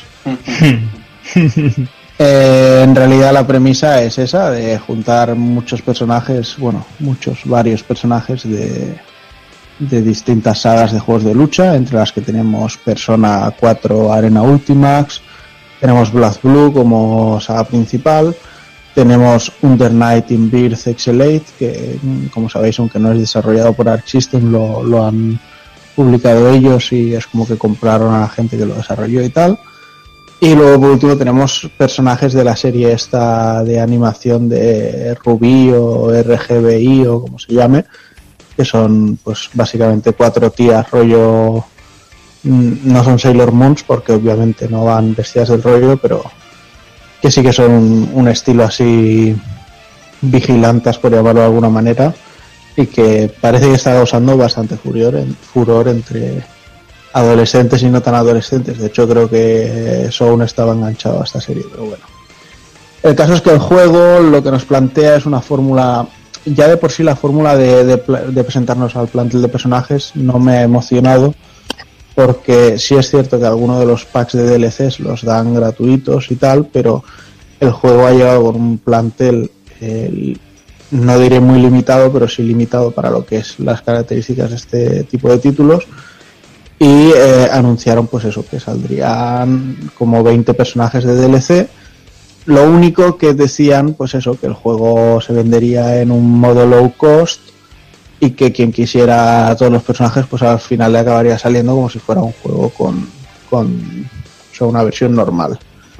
Al final esto yo creo que se va más a que se te van unos 70 pavos si quieres todo. Eh, eso no lo he pasado no lo he pagado yo por un juego en mi vida.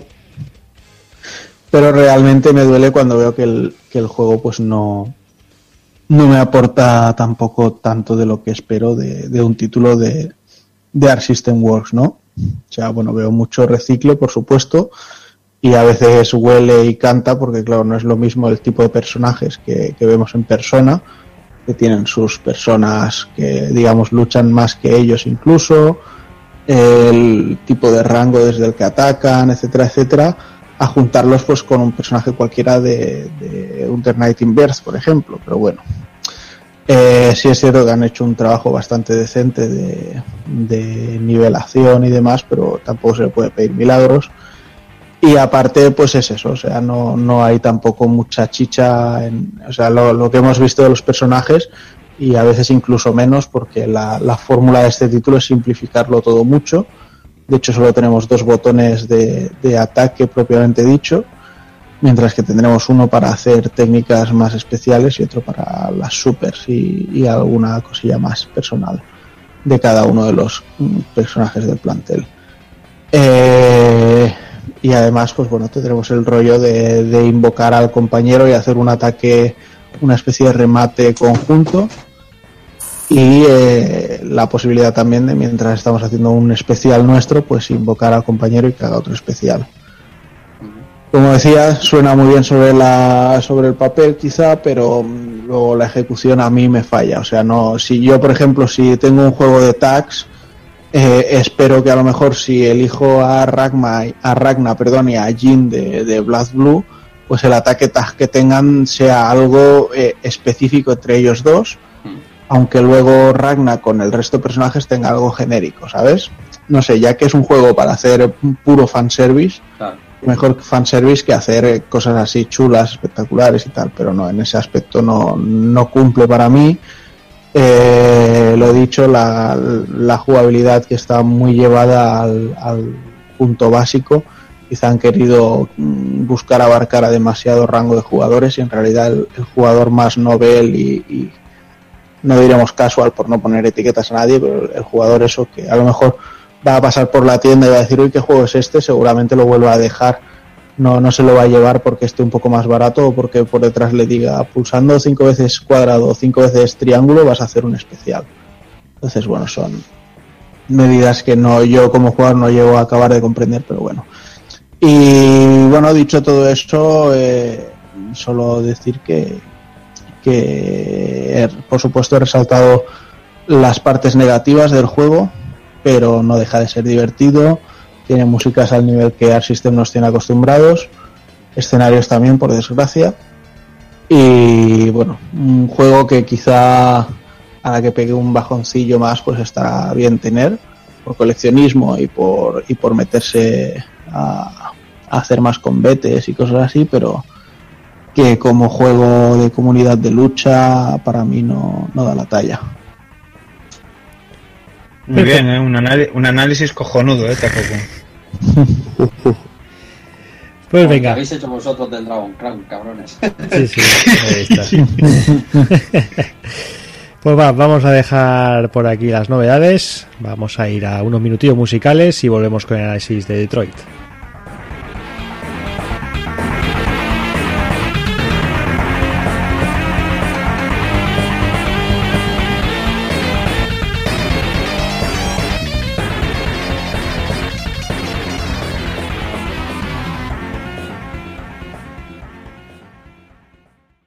Y este mes en los minutos musicales Metal Gear 3, Snake Eater. What a thrill. With darkness and silence through the night. What a thrill. I'm searching and I'll melt into you. What a fear in my heart, but you're so supreme. I give my life not for honor, but for you. In my time, there'll be no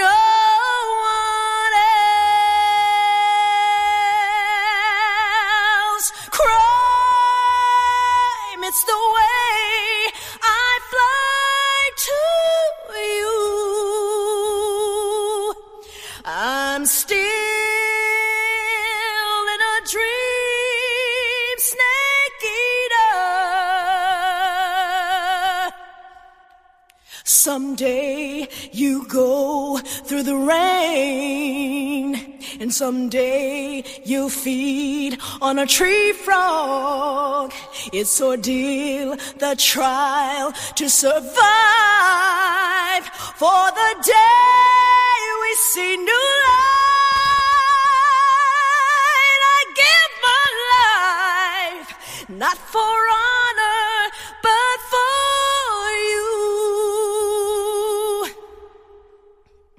In my time,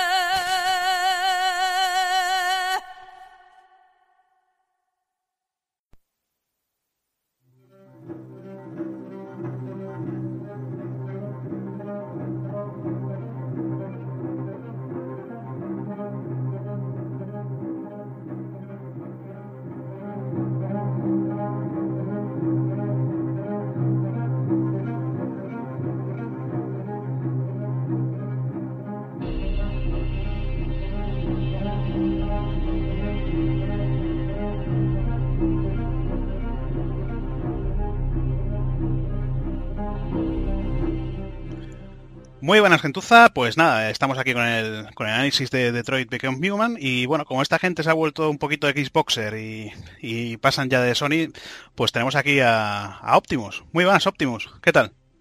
Hola, buenas, ¿cómo estáis? Soy Optimus y nada, pues eso mismo. Como los, los pulpos han tenido a bien invitarme, pues para acompañar a Hazard voy a estar aquí eh, con el análisis de Detroit.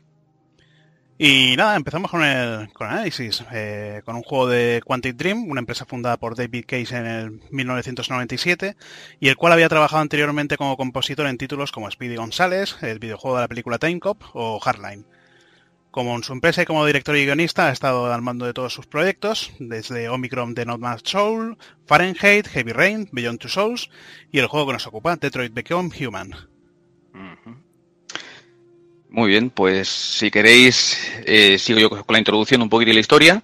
Eh, bueno, deciros que la introducción, pues vamos a evitar hablar de spoilers, eh, pero por lo menos eh, la primera horita o algo así, con las, con las decisiones que se toman o con los personajes que se presentan, tenemos que presentarlas y hablaremos pues un poco de, de esa zona. Son prácticamente los vídeos que ya se han visto en los certámenes pues, E3 y demás que se han presentado. Y bueno, nada más. Eh, contaros que la historia pues eh, nos traslada al año 2038 en Detroit ¿eh? y el hombre pues ha sido capaz de construir y popularizar el uso de androides de aspecto totalmente humanos pues para cualquier tarea ocupando pues cualquier posición dentro del sistema productivo de la, de la sociedad y bueno CyberLife que es la empresa que se encuentra detrás de, de la creación de estos androides pues desarrollan unos, unos biocomponentes y sobre todo pues una sangre azul eh, artificial que permite el funcionamiento de estos biocomponentes eh, y el nombre de la sangre creo que era Tyrium, Tyrium 310 creo que era. Sí, ¿no, Hazard? sí que era. Aparte, Y- bueno, aparte que era creado por, me parece, Adam Kamsky, el creador de, Sí, bueno, aparece una, una figura ahí que es el creador de la tanto de, de la compañía. de- y de de la todo. compañía y de, y de los componentes. Eh, bueno, y ahí iríamos después los personajes. Sí, bueno, los personajes, tenemos el personaje que yo creo que es eh, uno, uno de los principales sería Cara, es el modelo AX400, y es un androide de propiedad de Todd, el cual, la cual se ocupa de las labores del hogar y de cuidar de la hija del dueño de la casa. El, maltra- el maltrato que sufren las dos a manos de Todd hace que Cara tome su decisión y así se convierta en, en una divergente. Después, bueno, después tenemos a Alice. Eh, Alice es la hija del Todd, eh, maltratada por este, y la cual echa mucho de menos a su madre. Este sería lo que, eh, una de las tres líneas temporales. Tenemos la de, Cara, que serían estos dos personajes. Teníamos a Todd. Y bueno, pues Cara uno de los personajes que controlamos. Después tenemos a Connor, sería un, un prototipo del androide RK-800. Es un androide cedido por CyberLife a la policía de la ciudad para ayudar al detective Hank An- Anderson en la investigación de los divergentes.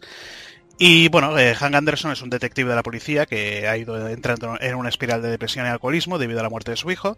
Y en el pasado fue uno de los, mejores detectives del cuerpo debido a su gran labor en desarticular una banda dedicada a la venta de droga Cristal Rojo.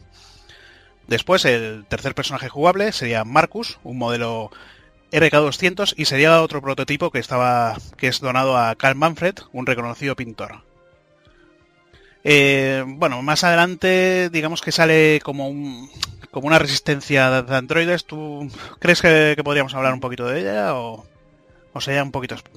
Es que, claro, es que es un poquito Claro. el, el avance del juego. Eh, tener en cuenta que cada uno, cada personaje tiene su línea gu- argumental.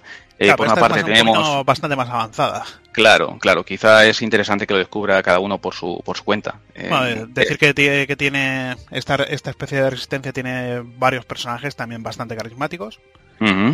Y bueno, también nos hemos dejado otros personajes en otras líneas argumentales, pero, pero claro, eso cada uno tiene que verlo. Aparte, no todas las líneas argumentales son iguales, pero ya hablaremos de ello en, en jugabilidad. Bueno, pues el juego eh, corría el año 2012, cuando Quantic Dreams eh, nos dejó boquiabiertos, si os acordáis, con una demo técnica para PlayStation 3 de, que se llamaba Cara, eh, donde se mostraba pues una cadena de montaje, donde pues un robot ensamblaba un androide. Ese androide cobra vida, empieza a hablar, a, a mostrar ideas propias, a mostrar sentimientos mientras se ha construido, y de repente, pues la esa cadena de montaje, ¿no? Con un narrador, dice que, no, que hay una anomalía, que no puede ser que tenga ideas propias, que tiene que estar programado para, para hacer la tarea que tenga que hacer. y empieza a desmontarlo. Cara, ese androide, pues empieza a llorar, que ha sido un malentendido eh, y al final, pues bueno, el- la máquina esta de la cadena de montaje le permite, la termina de fabricar y la deja junto al resto de máquinas similares, eh, esta tal cara, junto al resto de máquinas. Eh, esta demo tuvo mucha fuerza y, y en principio se dijo que no iba a ser el juego, de hecho, posteriormente lo que salió fue Billón, Dos Almas, pero sí que se ve que estuvo ahí y al final pues David Cage lo decidió convertir en este juego, en este Detroit Become Human, eh, y es un poco el origen del juego. Bueno, más que nada cuando, cuando presentó Detroit y se vio que, que iba a ser un juego de androides y todo esto, mucha gente, pues nada, pues empezó a decirles que, que pusieran a cara, que pusieran a cara, hasta que se presentó el vídeo el vídeo en el que salía, bueno, eh, cara como ya protagonista de- del juego y ya todo el mundo dijimos, hostia, digo, tocaba porque la verdad que, que Sí, aquella sí. demo era, estaba bastante bien. Sí, sí. Pues bueno, en cuanto a la jugabilidad, eh, eh, la jugabilidad es eh, Bueno, típica de, de ellos. Eh, sí, es, es la clásica de Quantic Dream, ¿no? Es lo que ellos llaman como un drama, drama interactivo o algo así, ¿no? Sería una evolución quizá de las aventuras gráficas eh, y cosas similares actualmente, pues lo de Telltale Games, quizá, no sé, algo así sería, pues, y, y nada, sobre todo se basa en los, las mecánicas principales, al final es un poco el movimiento, ¿no? Los Quick Time Events y la conversación con otros, con otros personajes.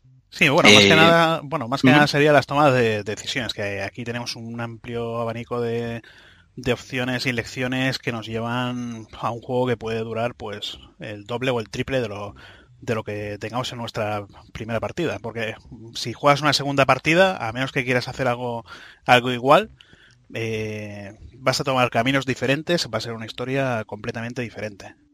Mm, correcto, porque es que además la exploración lo que hace es eh, poder abrir los caminos en las conversaciones. Eh, Algo que no se ha explorado nos permite tener un conocimiento y nos permite después, ante un personaje, poder preguntarle sobre eso. Entonces hay una relación grande entre lo que sería la exploración y lo que sería la conversación después. Eh, eh, después, dentro de la conversación, eh, al final es una evolución ¿no? más o menos eh, de la, de la fórmula de Quantic Dreams. Lo bueno que tiene esa, esa conversación es que en el juego no es para nada, no tiene ningún matiz. ¿no? Es una conversación muy plana en la que real- realmente tres, respuestas no te está diciendo exactamente cómo te vas a comportar, si te comportas bien, te comportas mal te comportas regular, sino eh, que eso va a desembocar en función de cómo tú quieras eh, representar ese personaje, te conducirá, como ha dicho Hazard, a un hilo conductor que puede ser una parte de la historia que al final puedes acabar el juego y no haber visto ni un tercio de las de todas las decisiones que puedes haber tomado en el juego. Bueno, y muchas veces cuando, cuando tomas una decisión que no te Sí. gusta, duele, duele mucho.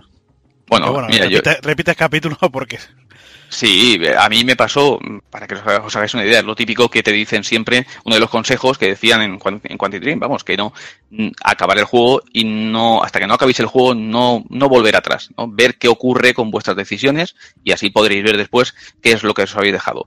Yo empecé así y la primer, el primer capítulo dura 20 minutos, a mí no me gustó la decisión y hasta que no lo repetí cuatro o cinco veces, o sea, estamos hablando de un capítulo que dura 20 minutos, pues me tiré dos horas, hasta que no me gustó la decisión, no lo dejé. Y después en el, en el, en el gráfico donde te aparece los, caminos tomados, estaremos hablando que vi la mitad del gráfico más o menos. Es decir, todavía me quedaba la mitad de decisiones que podía haber adoptado y que no, no adopté, para que se pueda ver la magnitud del juego en cuanto a, en cuanto a, toma de decisiones, de conversaciones y demás. Sí, porque tal y como vas avanzando el juego, ese bueno, ese esquema se va ampliando. Al principio empieza con un esquema con muy pocos caminos, muy pocas elecciones. Bueno, tienes alguna cosa, algún secreto que descubrir también, pero tal y como vas llegando al final, eh, ese esquema se amplía con muchas ramificaciones, muchas elecciones que que ya ahí sí que hay veces que dices, hostia, vuelvo para atrás que, que esto sí que no, Sí. no me convence. El árbol de decisiones funciona muy bien y como Quantic Dream lo sabe, te lo pone cada vez que acabas un capítulo. Acabamos el capítulo y él te enseña desde el principio del capítulo hasta el final toda la rama de decisiones. Aparece lógicamente, pues eh, oculta aquella que no has tomado para que no sepas qué es lo que va a ocurrir y te enseña la, disponible. Y ya os digo que una vuelta de un capítulo, hay capítulos que recorreréis más o menos, pero os dejáis seguro más de dos tercios, más de, de, de la zona sin, sin descubrir. Y, además te muestra la, unos porcentajes donde se puede ver cómo, cómo la gente ha elegido. Un poco la, la curiosidad que tiene el de online es ver las decisiones de la gente. Bueno, luego también eh, en cuanto a mecánicas de jugabilidad tenemos que, bueno, Connor, al ser un androide así detective, tiene una opción que es eh, reconstruir escenas del crimen. Puedes, bueno, puedes observar, por ejemplo, un cadáver que ha sido acuchillado, observar todo el, el cadáver, buscar las pistas en las heridas, eh, si ese personaje ha tomado drogas, si tiene sangre en las uñas, y con eso re- reconstruir todo lo que ha pasado, de, de dónde ha provenido la pelea, de dónde todo esto.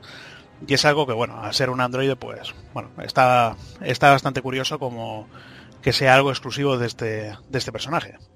¿Tú hay algo que no te ha gustado de otro, de otro, no? Me parece. Sí, sí. Comentaba antes a, a Hazard que eh, Marcus tiene alguna mecánica también, poco, un poco tosca a mi parecer, que es, eh, él es capaz de prever en algunas zonas de movimiento, ¿no? Pues como rutas que tomar. Simplemente, pero no, no, realmente eh, la veo tosca y que al final no tiene una, no tiene una razón de ser, ¿no? Simplemente pues eh, experimentas dos o tres rutas, te dice en la que puedes tomar y la que pues eh, puedes, no sé, caerte a un agujero, tropezar eh, y al final pues simplemente el androide hace eso. Es como una especie de análisis de, de la zona para ver qué camino seguir. Mm, No sé, no es una que me ha gustado personalmente, pero bueno, es una mecánica más que añaden, eh, que da un poquito de variedad de vez en cuando y que tampoco está mal.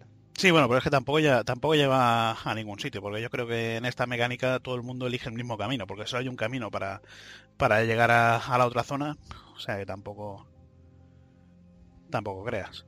Luego cara sí que no tiene ninguna ninguna Cara es la más clásica. Sí, cara es la más clásica, tal vez. Es al final, pues lo que hablamos un poco al principio, la, la exploración, investigación sobre el terreno, ¿no? De elementos y, y toma de decisiones. ¿eh? Poco más, no tiene nada más, yo recuerde. Sí, bueno, ya dime, dime. No, que la exploración, que lo hemos dicho antes, pero eh, pues, eh, hablar de eso, que la exploración es, es bastante importante porque la conversación y el índice de éxito del capítulo depende de la exploración que hagamos de, de las zonas. Son zonas, pues ya hablaremos un poquito más en la parte gráfica, pero son zonas pues abiertas, no muy grandes, pero que permiten una exploración eh, que nos permite, además de conseguir de los, los eh, de las revistas, ¿no? que nos hablan un poco del mundo, esos elementos ocultos en, en las zonas, eh, pues poder ver los paisajes y, y- aprender un poco más del mundo y de los temas que nos habla el juego. Es una de las cosas importantes eh, que, nos quiere decir. Hay dos o tres mensajes muy fuertes que son los que, los que se desarrollan, los que avanzamos, de los que somos partícipes desde el principio hasta el final. Y después hay un montón de temas secundarios que además yo he leído y he oído mucha gente y hablando con gente lo- los critican. A mí me gusta que estén ahí, pero hay muchísimos temas secundarios que te puedes empapar, empapar un poco, pues eh, explorando, viendo el mundo, leyendo las revistas, fijándote un poco en la, en la gente de la calle, en las conversaciones. Y bueno, a mí personalmente me ha gustado mucho. Sí, bueno, porque dep- bueno, dependiendo también zonas, si te, si te acercas a un grupo de, de personas, eh, se puede activar una cinemática en el, que interactúan contigo y, y varias, varias cosas que, que igual si no, si no investigas un poquito el escenario no, no las descubres. Claro, claro, claro. Y aún, así, los y aún temas- así, muchas veces cuando te acabas el capítulo, ves que te has dejado algo. Sí, sí, sí, seguro que vas a dejar un montón de cosas y vuelves a, a repetir el capítulo y dices, anda, por esta zona no he pasado y no he podido, no he podido saber lo que están hablando estas personas o, o- o descubrir lo que había aquí en, en esta zona. Eh, hay unos temas principales, no es spoiler, ¿no? Es el principio que al final es lo que nos enseñan los trailers, que son el tema un poco de, de esa, de esa identidad de, de un androide, ¿no? De, de cuándo un androide puede llegar a ser una persona. Es, prácticamente lo hemos visto en las, en los vídeos que nos han enseñado y, y un poco esa opresión que se tiene en el mundo, ¿no? Y esa, eh, hemos visto todos el vídeo de, de, Connor, con esa eh, protesta social de androides. Esos son los temas principales. Pero es que después hay muchísimos temas que si no te molestas un poco por, por buscar las revistas ocultas o por ver los escenarios, como el tema del paro, por ejemplo, eh, que es un tema ahí muy importante, pero no llega a ser principal, y, pero no se desarrolla mucho tampoco. Y como eso es una de las mayores críticas que ayuda al juego, y a mí personalmente me gusta que esté ahí, es, es, lo han puesto, y la crítica es, bueno, eh, lo has metido y no lo desarrollas, no me hablas más de él. bueno, pero para que no haya nada, está bien tenerlos ahí. A mí algunos, no voy a decir, es que hay muchos temas, hay alguno que a mí me ha, me ha impactado mucho, ¿eh? de, de leerlo y decir, joder, si, este, si esto fuese verdad y este mundo llegase a la realidad, esto que está contando es jodido, ¿eh? Y, a mí me ha gustado mucho leerlo, pero no lo desarrolla más. ¿Me hubiera gustado? Sí, pero para mí no es una crítica. Bueno, pasamos un poquito a la a los gráficos del juego. Eh, como tal y como comentaba, se, se presentó el motor con, eh, con ese corto de cara.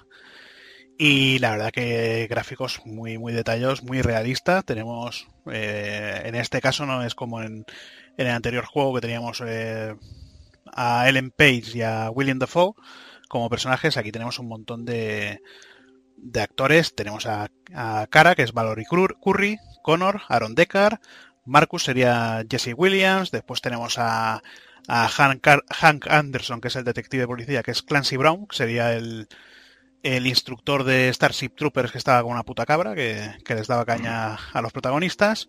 Y es que es un motor gráfico con, con una, una iluminación, unos fe- efectos gráficos, eh, texturas, el movimiento de la ropa y todo esto, que la verdad que, Los modelados faciales, los modelados faciales son alucinantes. Es que eh, es que no lo esconde. Quantic Dream te enseña primeros planos, pero vamos, totalmente de, de- de la cara del, del androide y te quedas alucinado viendo los detalles de la cara. No hemos hablado de la eh, gráficamente, ¿no? Eh, con esto de los modelados faciales, tampoco se ha nombrado a Chloe, que es la, la en la interfaz la, asistente, digamos, un androide asistente de bienvenida al juego, que evoluciona contigo a lo largo del juego y te habla y te dice cosas y, y te expresa sus sentimientos con la mirada o con los gestos.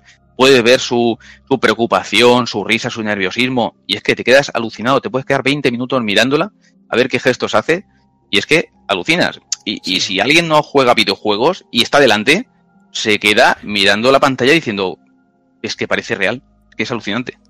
Sí, yo creo muchas veces me he puesto el juego y me queda ahí lo que dices tú, 20 minutos esperando Sí. porque, porque hostia, eh, eh, y tal como, bueno, tal como vas avanzando en el juego, ves que, que dependiendo tus, tus decisiones, ella, ella también cambia, también, también Mm, interactúa sí. contigo de otras, de, de otras formas. eh, no sé, está, está bastante bien y yo creo que hablar un poquito más de esto sería ya, ya spoiler. Yo os recomiendo Sí, que, no. que eso, tal y como vayáis, vayáis jugando, vayáis encendiendo el juego, lo dejéis ahí y escuchéis porque la verdad que Chloe tiene un montón de cosas que Es, decir. sí, sí, sí, es un pequeño metajuego ahí, el estar viéndola, escuchándola, analizándola y ahí está, no, no decimos nada más.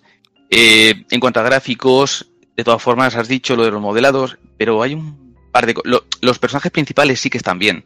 Después los típicos, ¿no? Los típicos ya androides, estos eh, Sí, bueno. asillas que aparecen por ahí o personajes, poquito peor y... Pero bien, en general es un trabajo sobresaliente el trabajo gráfico, iluminación, texturas y, y movimiento. Luego también otra cosa, eh, tal y como vayáis avanzando el juego, eh, ir comprando, os vais a la tienda del juego, ir comprando lo que serían los diseños de escenario, diseños de personaje, eh, los, los modelos del personaje en 3D, porque es que hay, hay muchos diseños de, de escenarios y todo esto que, que merece- merecen muchísimo la pena. Sí, sí, la dirección artística lo apreciéis en el juego, pero es que después en los, en los desbloqueables eh, hay unas galerías impresionantes. Entonces, la verdad, vale mucho la pena. Yo creo que echaremos mucho en falta a Quantic Dream durante unos cuantos años por, por esto, por Sí, todos estos con lo- detalles. Con lo que tardan en los juegos, supongo que sí, pero, pero bueno, a ver qué nos sorprenden. Una cosa más en cuanto a gráficos, el, un poco los, en el Quick Time Events, esos movimientos que tiene a veces algo brusco, que al final es una evolución de, de los juegos de Quantic Dreams, ¿no? Sigue siendo un poco, quizá el movimiento un poco brusco, ¿no? Un poquito, no, se puede justificar un poco, quizá más que otros juegos, porque son androides, pero aún así, poco es lo único que me chirría un poquito a mí, ¿eh? un poco Bueno, tanto el- el, eh, las animaciones de... animaciones de movimiento un poco, después los quick time esos parones que da por sacarle alguna pega, eh, pero gráficamente la verdad es que es notable, está muy bien. Y Bueno, los ver, escenarios, Ya, por ejemplo, en Heavy Rain ya los movimientos de control de personaje eran muy, muy Sí. toscos. Se mejoró... Claro, claro, por eso digo que es una en- evolución. Se mejoró en Bellón y aquí, bueno, se ha mejorado un poquito, pero bueno, se, not- se sigue notando. Yo creo que es más eh, algo de diseño de, de la misma empresa que, que no sé, siempre toma la, la decisión de hacer así. Pues, por ejemplo, te vas a, da- vas, a vas caminando hacia un sitio, te cambia la cámara y, y sin querer vuelves para atrás. Claro, cosas así, se nota ahí un poco, pero está bastante, muchísimo más pulido que los juegos anteriores y funciona bastante mejor. Eh, aún así, pues se nota esa pequeña tosquedad, pero por sacarle una pega. Y bueno, Después, eh, dime, sí, dime, dime. No, los escenarios, eh, un poquito los escenarios, eh, nivel artístico, maravilloso. Es que hay, hay algunos, eh, vamos, que entre iluminación y, y los diseños, muy buenos, llenos de detalles, de gente paseando, de puedes ver, eh, te asomas al parque y están los niños jugando en los columpios. No sé, en general también son pequeños espacios abiertos. El juego tiene alguna que otra fase quizá más lineal, ¿no? Un poquito algo más abierta. A mí me recuerda de abertura, me suena alguna de Billón, que también era así grande, que podías explorar un poquito, pues quizá son un poco más grandes, pero con muchos detalles. Quizá me chirrí alguna, hay dos o tres que para mí que bajan el nivel, eh, en cuanto a iluminación y en cuanto a diseño y detalles, pero la mayoría están también bastante bien.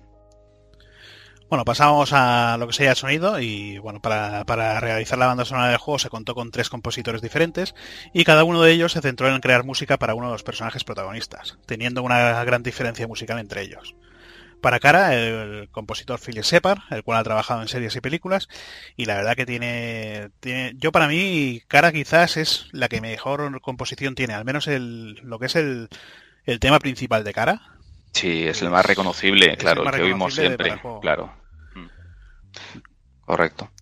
Luego tenemos a Nima Fakara, que ha compuesto la de Connor con instrumentos creados por él mismo, dándole, dándole un toque electrónico a la banda sonora del Android de- Detective. Eh, también tiene algún tema bastante bueno, por ejemplo, el- la primera pantalla, que es, bueno, la, la que has dicho tú, que has repetido tantas veces. Ahí Sí, tiene un sí, tema sí. que, hostia, eh, tal y como vas avanzando, va subiendo el tono, va subiendo el tono, se va volviendo todo así más épico queda es que queda o sea todo lo que es la música del juego queda muy bien con todas las, situaciones del juego Sí, la de Connor, por ejemplo, es, un, es electrónica, es más fría, y la de Cara, en cambio, es más emotiva, ¿no? Más, más conmovedora, más lenta, ¿no? Eh, por eso que está muy bien. Y lo de buscar tres compositores, cada uno haga un estilo para un androide, después eh, se nota sobre todo variedad en la música. A mí también me ha gustado bastante. Pues yo fíjate que la, que menos recuerdo es la de Marcus eh, que está creada por Jan Paesano y el cual participó en la banda sonora de Daredevil de Netflix o en la banda sonora de Mass, de Mass Effect Andrómeda y es la que la que menos recuerdo No sí, sé, es- igual es por- ya por la es que, claro, es que igual, igual que el personaje, es un personaje más, como decías tú, sosegado, más tranquilo, pues la banda sonora sí es igual. No, no sé, pasa un poquito desapercibida quizá, por- quizá por eso. no tiene tanta fuerza, para mí tampoco. Eh, yo sobre todo destacaría a mí la que más, la de Cara. La de, también me gusta mucho la de, la de Connor, pero la de Cara la que más. Y, y al final es la que cuando presentan el juego, cualquier Sí, tráiler, te meten la, de fondo la de Cara. Y luego, bueno, luego tenemos aquí el, el doblaje. Eh, a mí el doblaje me ha parecido para todos los personajes. Yo he visto críticas del de Marcus, pero es que para todos los personajes me parece un buen trabajo que han hecho. Eh, sobre todo el de cara, que está, está hecho por Olga Velasco. Me parece que era. Era la. No me acuerdo cómo era la compañera que tenías en David Within. Pero me parece que es la, la- la misma voz. No recuerdo. No recuerdo ahora. Pero es la misma, la misma dobladora y la verdad que, que, el- que la voz que, que le ha puesto, los sentimientos que, que le pone, bastante, bastante bien. Todo, todo en general. Totalmente de acuerdo, es sobresaliente. Y, y lo mismo, yo también había oído an- cuando, cuando empecé el juego, eh, leyendo, pues, hablando con amigos, leyendo críticas y demás, alguna pega hacia la de Marcus. Eh, es una voz, no sé, a mí me gusta, a mí personalmente me gusta, le da personalidad, le da identidad, no es una, no es una voz reconocible ahora mismo de televisión, que yo recuerde, no, no me suena, pero vamos, que a mí me gusta y la evolución de todo el juego, de la voz y de los, eh, de, la- de las situaciones, de los sentimientos, en general. A mí toda la, la voz que han puesto en español, incluso los que normalmente jugáis en inglés o os gustan más las voces originales, darle un tiento a, a jugar en, en castellano, que de verdad que es un doblaje muy bueno. Y yo creo que ya con esto ya está, ¿no? Vamos a dar un poquito así la opinión sobre, sobre el juego. Yo por lo menos el juego, bueno, no sé si quieres añadir tú algo más de, de sonido o... No, en principio yo creo que lo hemos comentado todo y bien, una opinión general. Empiezo yo, la opinión, Sí, si quieres. ya estás. A ver, es un juego, a ver, es un juego que, que siempre que comentamos eh, los juegos de, de Quantic Dream, pues no es para todo el mundo. Es un juego eh, que te puede fascinar. A mí me, me encanta, ¿no? Pues porque está muy, muy basado en el argumento, es muy cinematográfico. Ellos lo llaman un drama interactivo o algo así. Pues a mí me encanta, pues no sé si será por la edad, pero a mí muchas veces entre juego y juego de acción me apetece algo más tranquilo, más sosegado. Ojo, que no es un juego tranquilo, es un juego que tiene un ritmo altísimo, es un juego que ya le gustaría mucho tener este ritmo.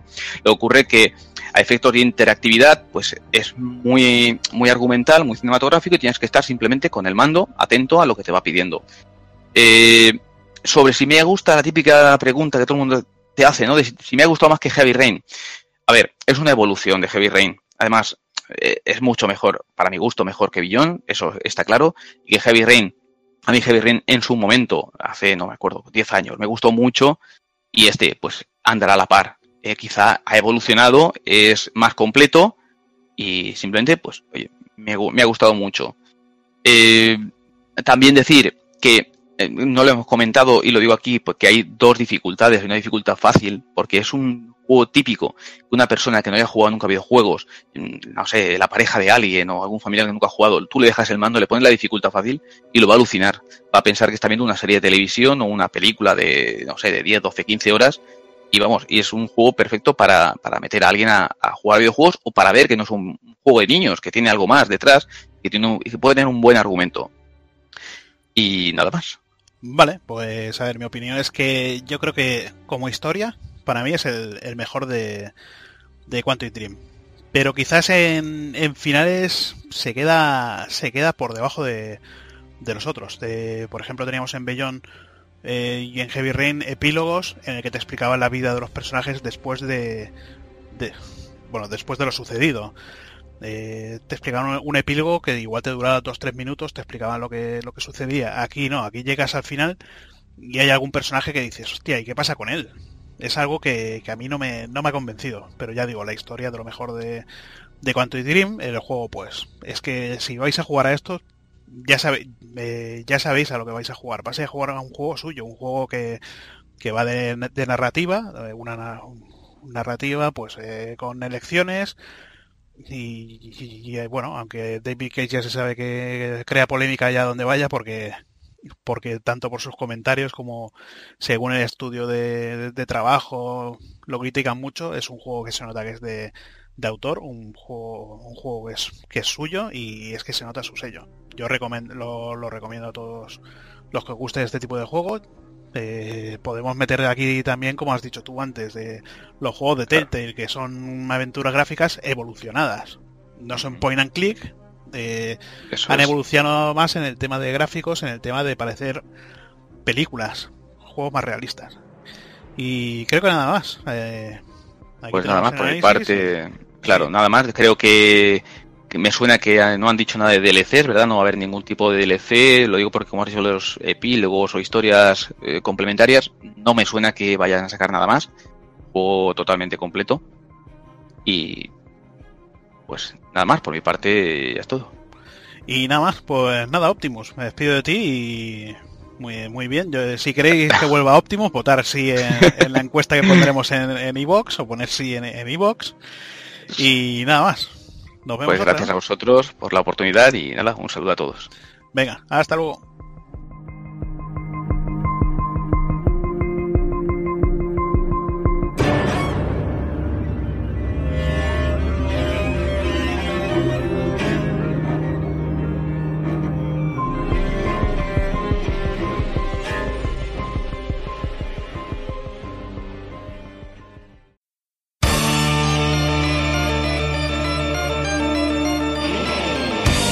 Recuerda, si no te mola ser un calamar y quieres estar bien informado, pásate por el blog pulpofrito.com. También puedes seguirnos en Twitter y Facebook.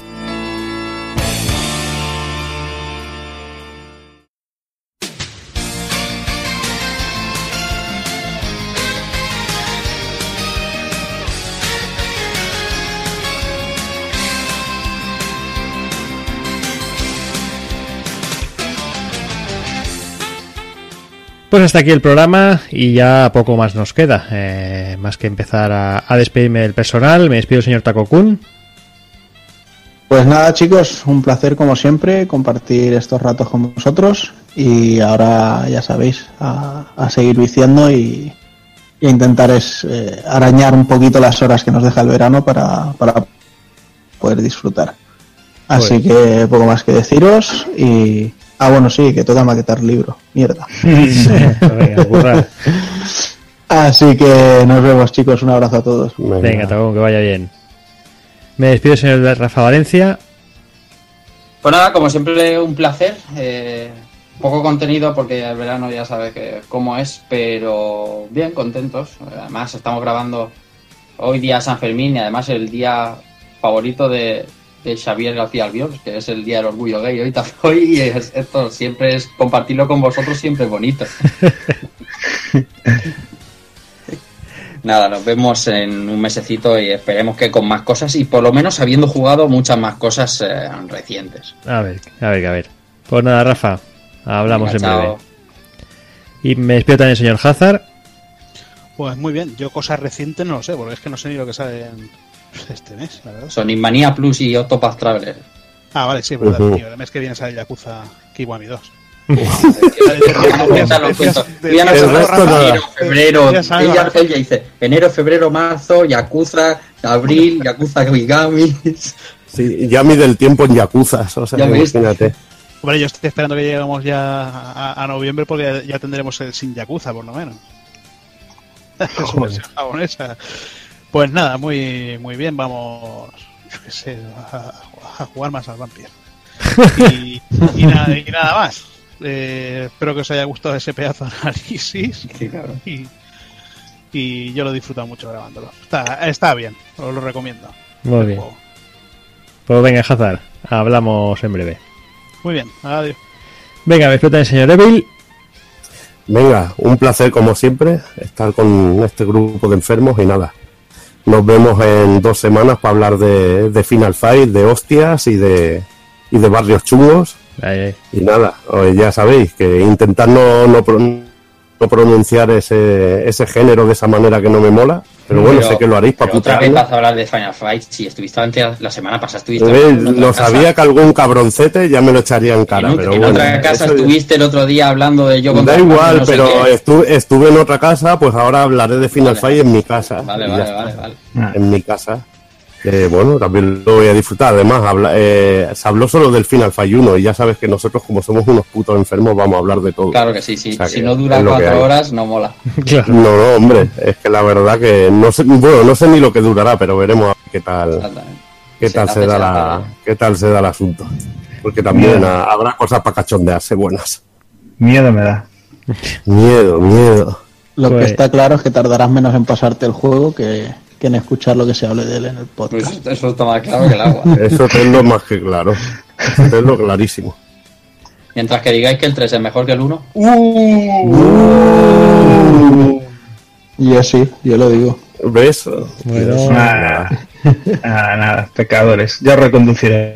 No, pero bueno, si se refiere al de Super Nintendo, mm, que si se refiere al de la máquina, ahí ya no, ya no. Por ahí no pasa. Pues nada, Evil. A Venga. descansar. Nos vemos. Y ya me despido, señor Daniel San.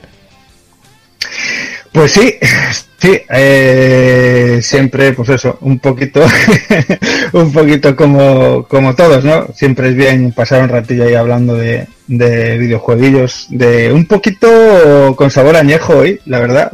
Hay mucho recopilatorio, mucha cosa que se avecina y que se va a lanzar eh, mirando para atrás, mirando ya el pasado, que siempre es bien. Y sin más, con muchas ganas de echarle ya el cable ahí a ese Autopath Traveler que está a puntito de, de caernos en las manos, eh, un- unos más que otros. y que nada, eso, que nos vemos en el, en el retro, que hay, hay muchas ganas de hablar de Final Fight. Claro que sí. Pues nada, Dani, hablamos en dos semanitas. Venga, besos y abrazos. Y como siempre, pues ya a mí solo me queda despedirme de todos. Eh, como decían por aquí, dentro de dos semanitas volvemos con el, el Retropool Podcast especial Final Fight, de bueno que hablaremos de toda la saga, como no puede ser de otra manera en nosotros, como decía Evil. Y poco más, no sé si volveremos luego con el actual o haremos parón ya, nos iremos de vacaciones hasta septiembre, no sé, hay que consensuarlo. Y ya iremos a Final de temporada. Ah, no, que no tenemos temporada. O sea, que de temporada aquí cortamos cuando, cuando nos apetece y volvemos luego. Ya que está. estamos zumbados y no tenemos temporada. Vamos contra corriente. Sí, sí. que somos unos rebeldes y unos, unos románticos, como diría el Han Dani. pasado muchos juegos, habrá que hacerlo antes de la Gamecom. Sí, sí. Bueno, hombre, realmente no, no cortábamos nunca en verano, pero bueno, solo cortamos el año pasado. Pero bueno, ya veremos. Lo dicho, eh, hablamos en 15 días y como siempre digo, señoras, señores, niños, niñas, portaros bien, ser buenos y un saludo a todos.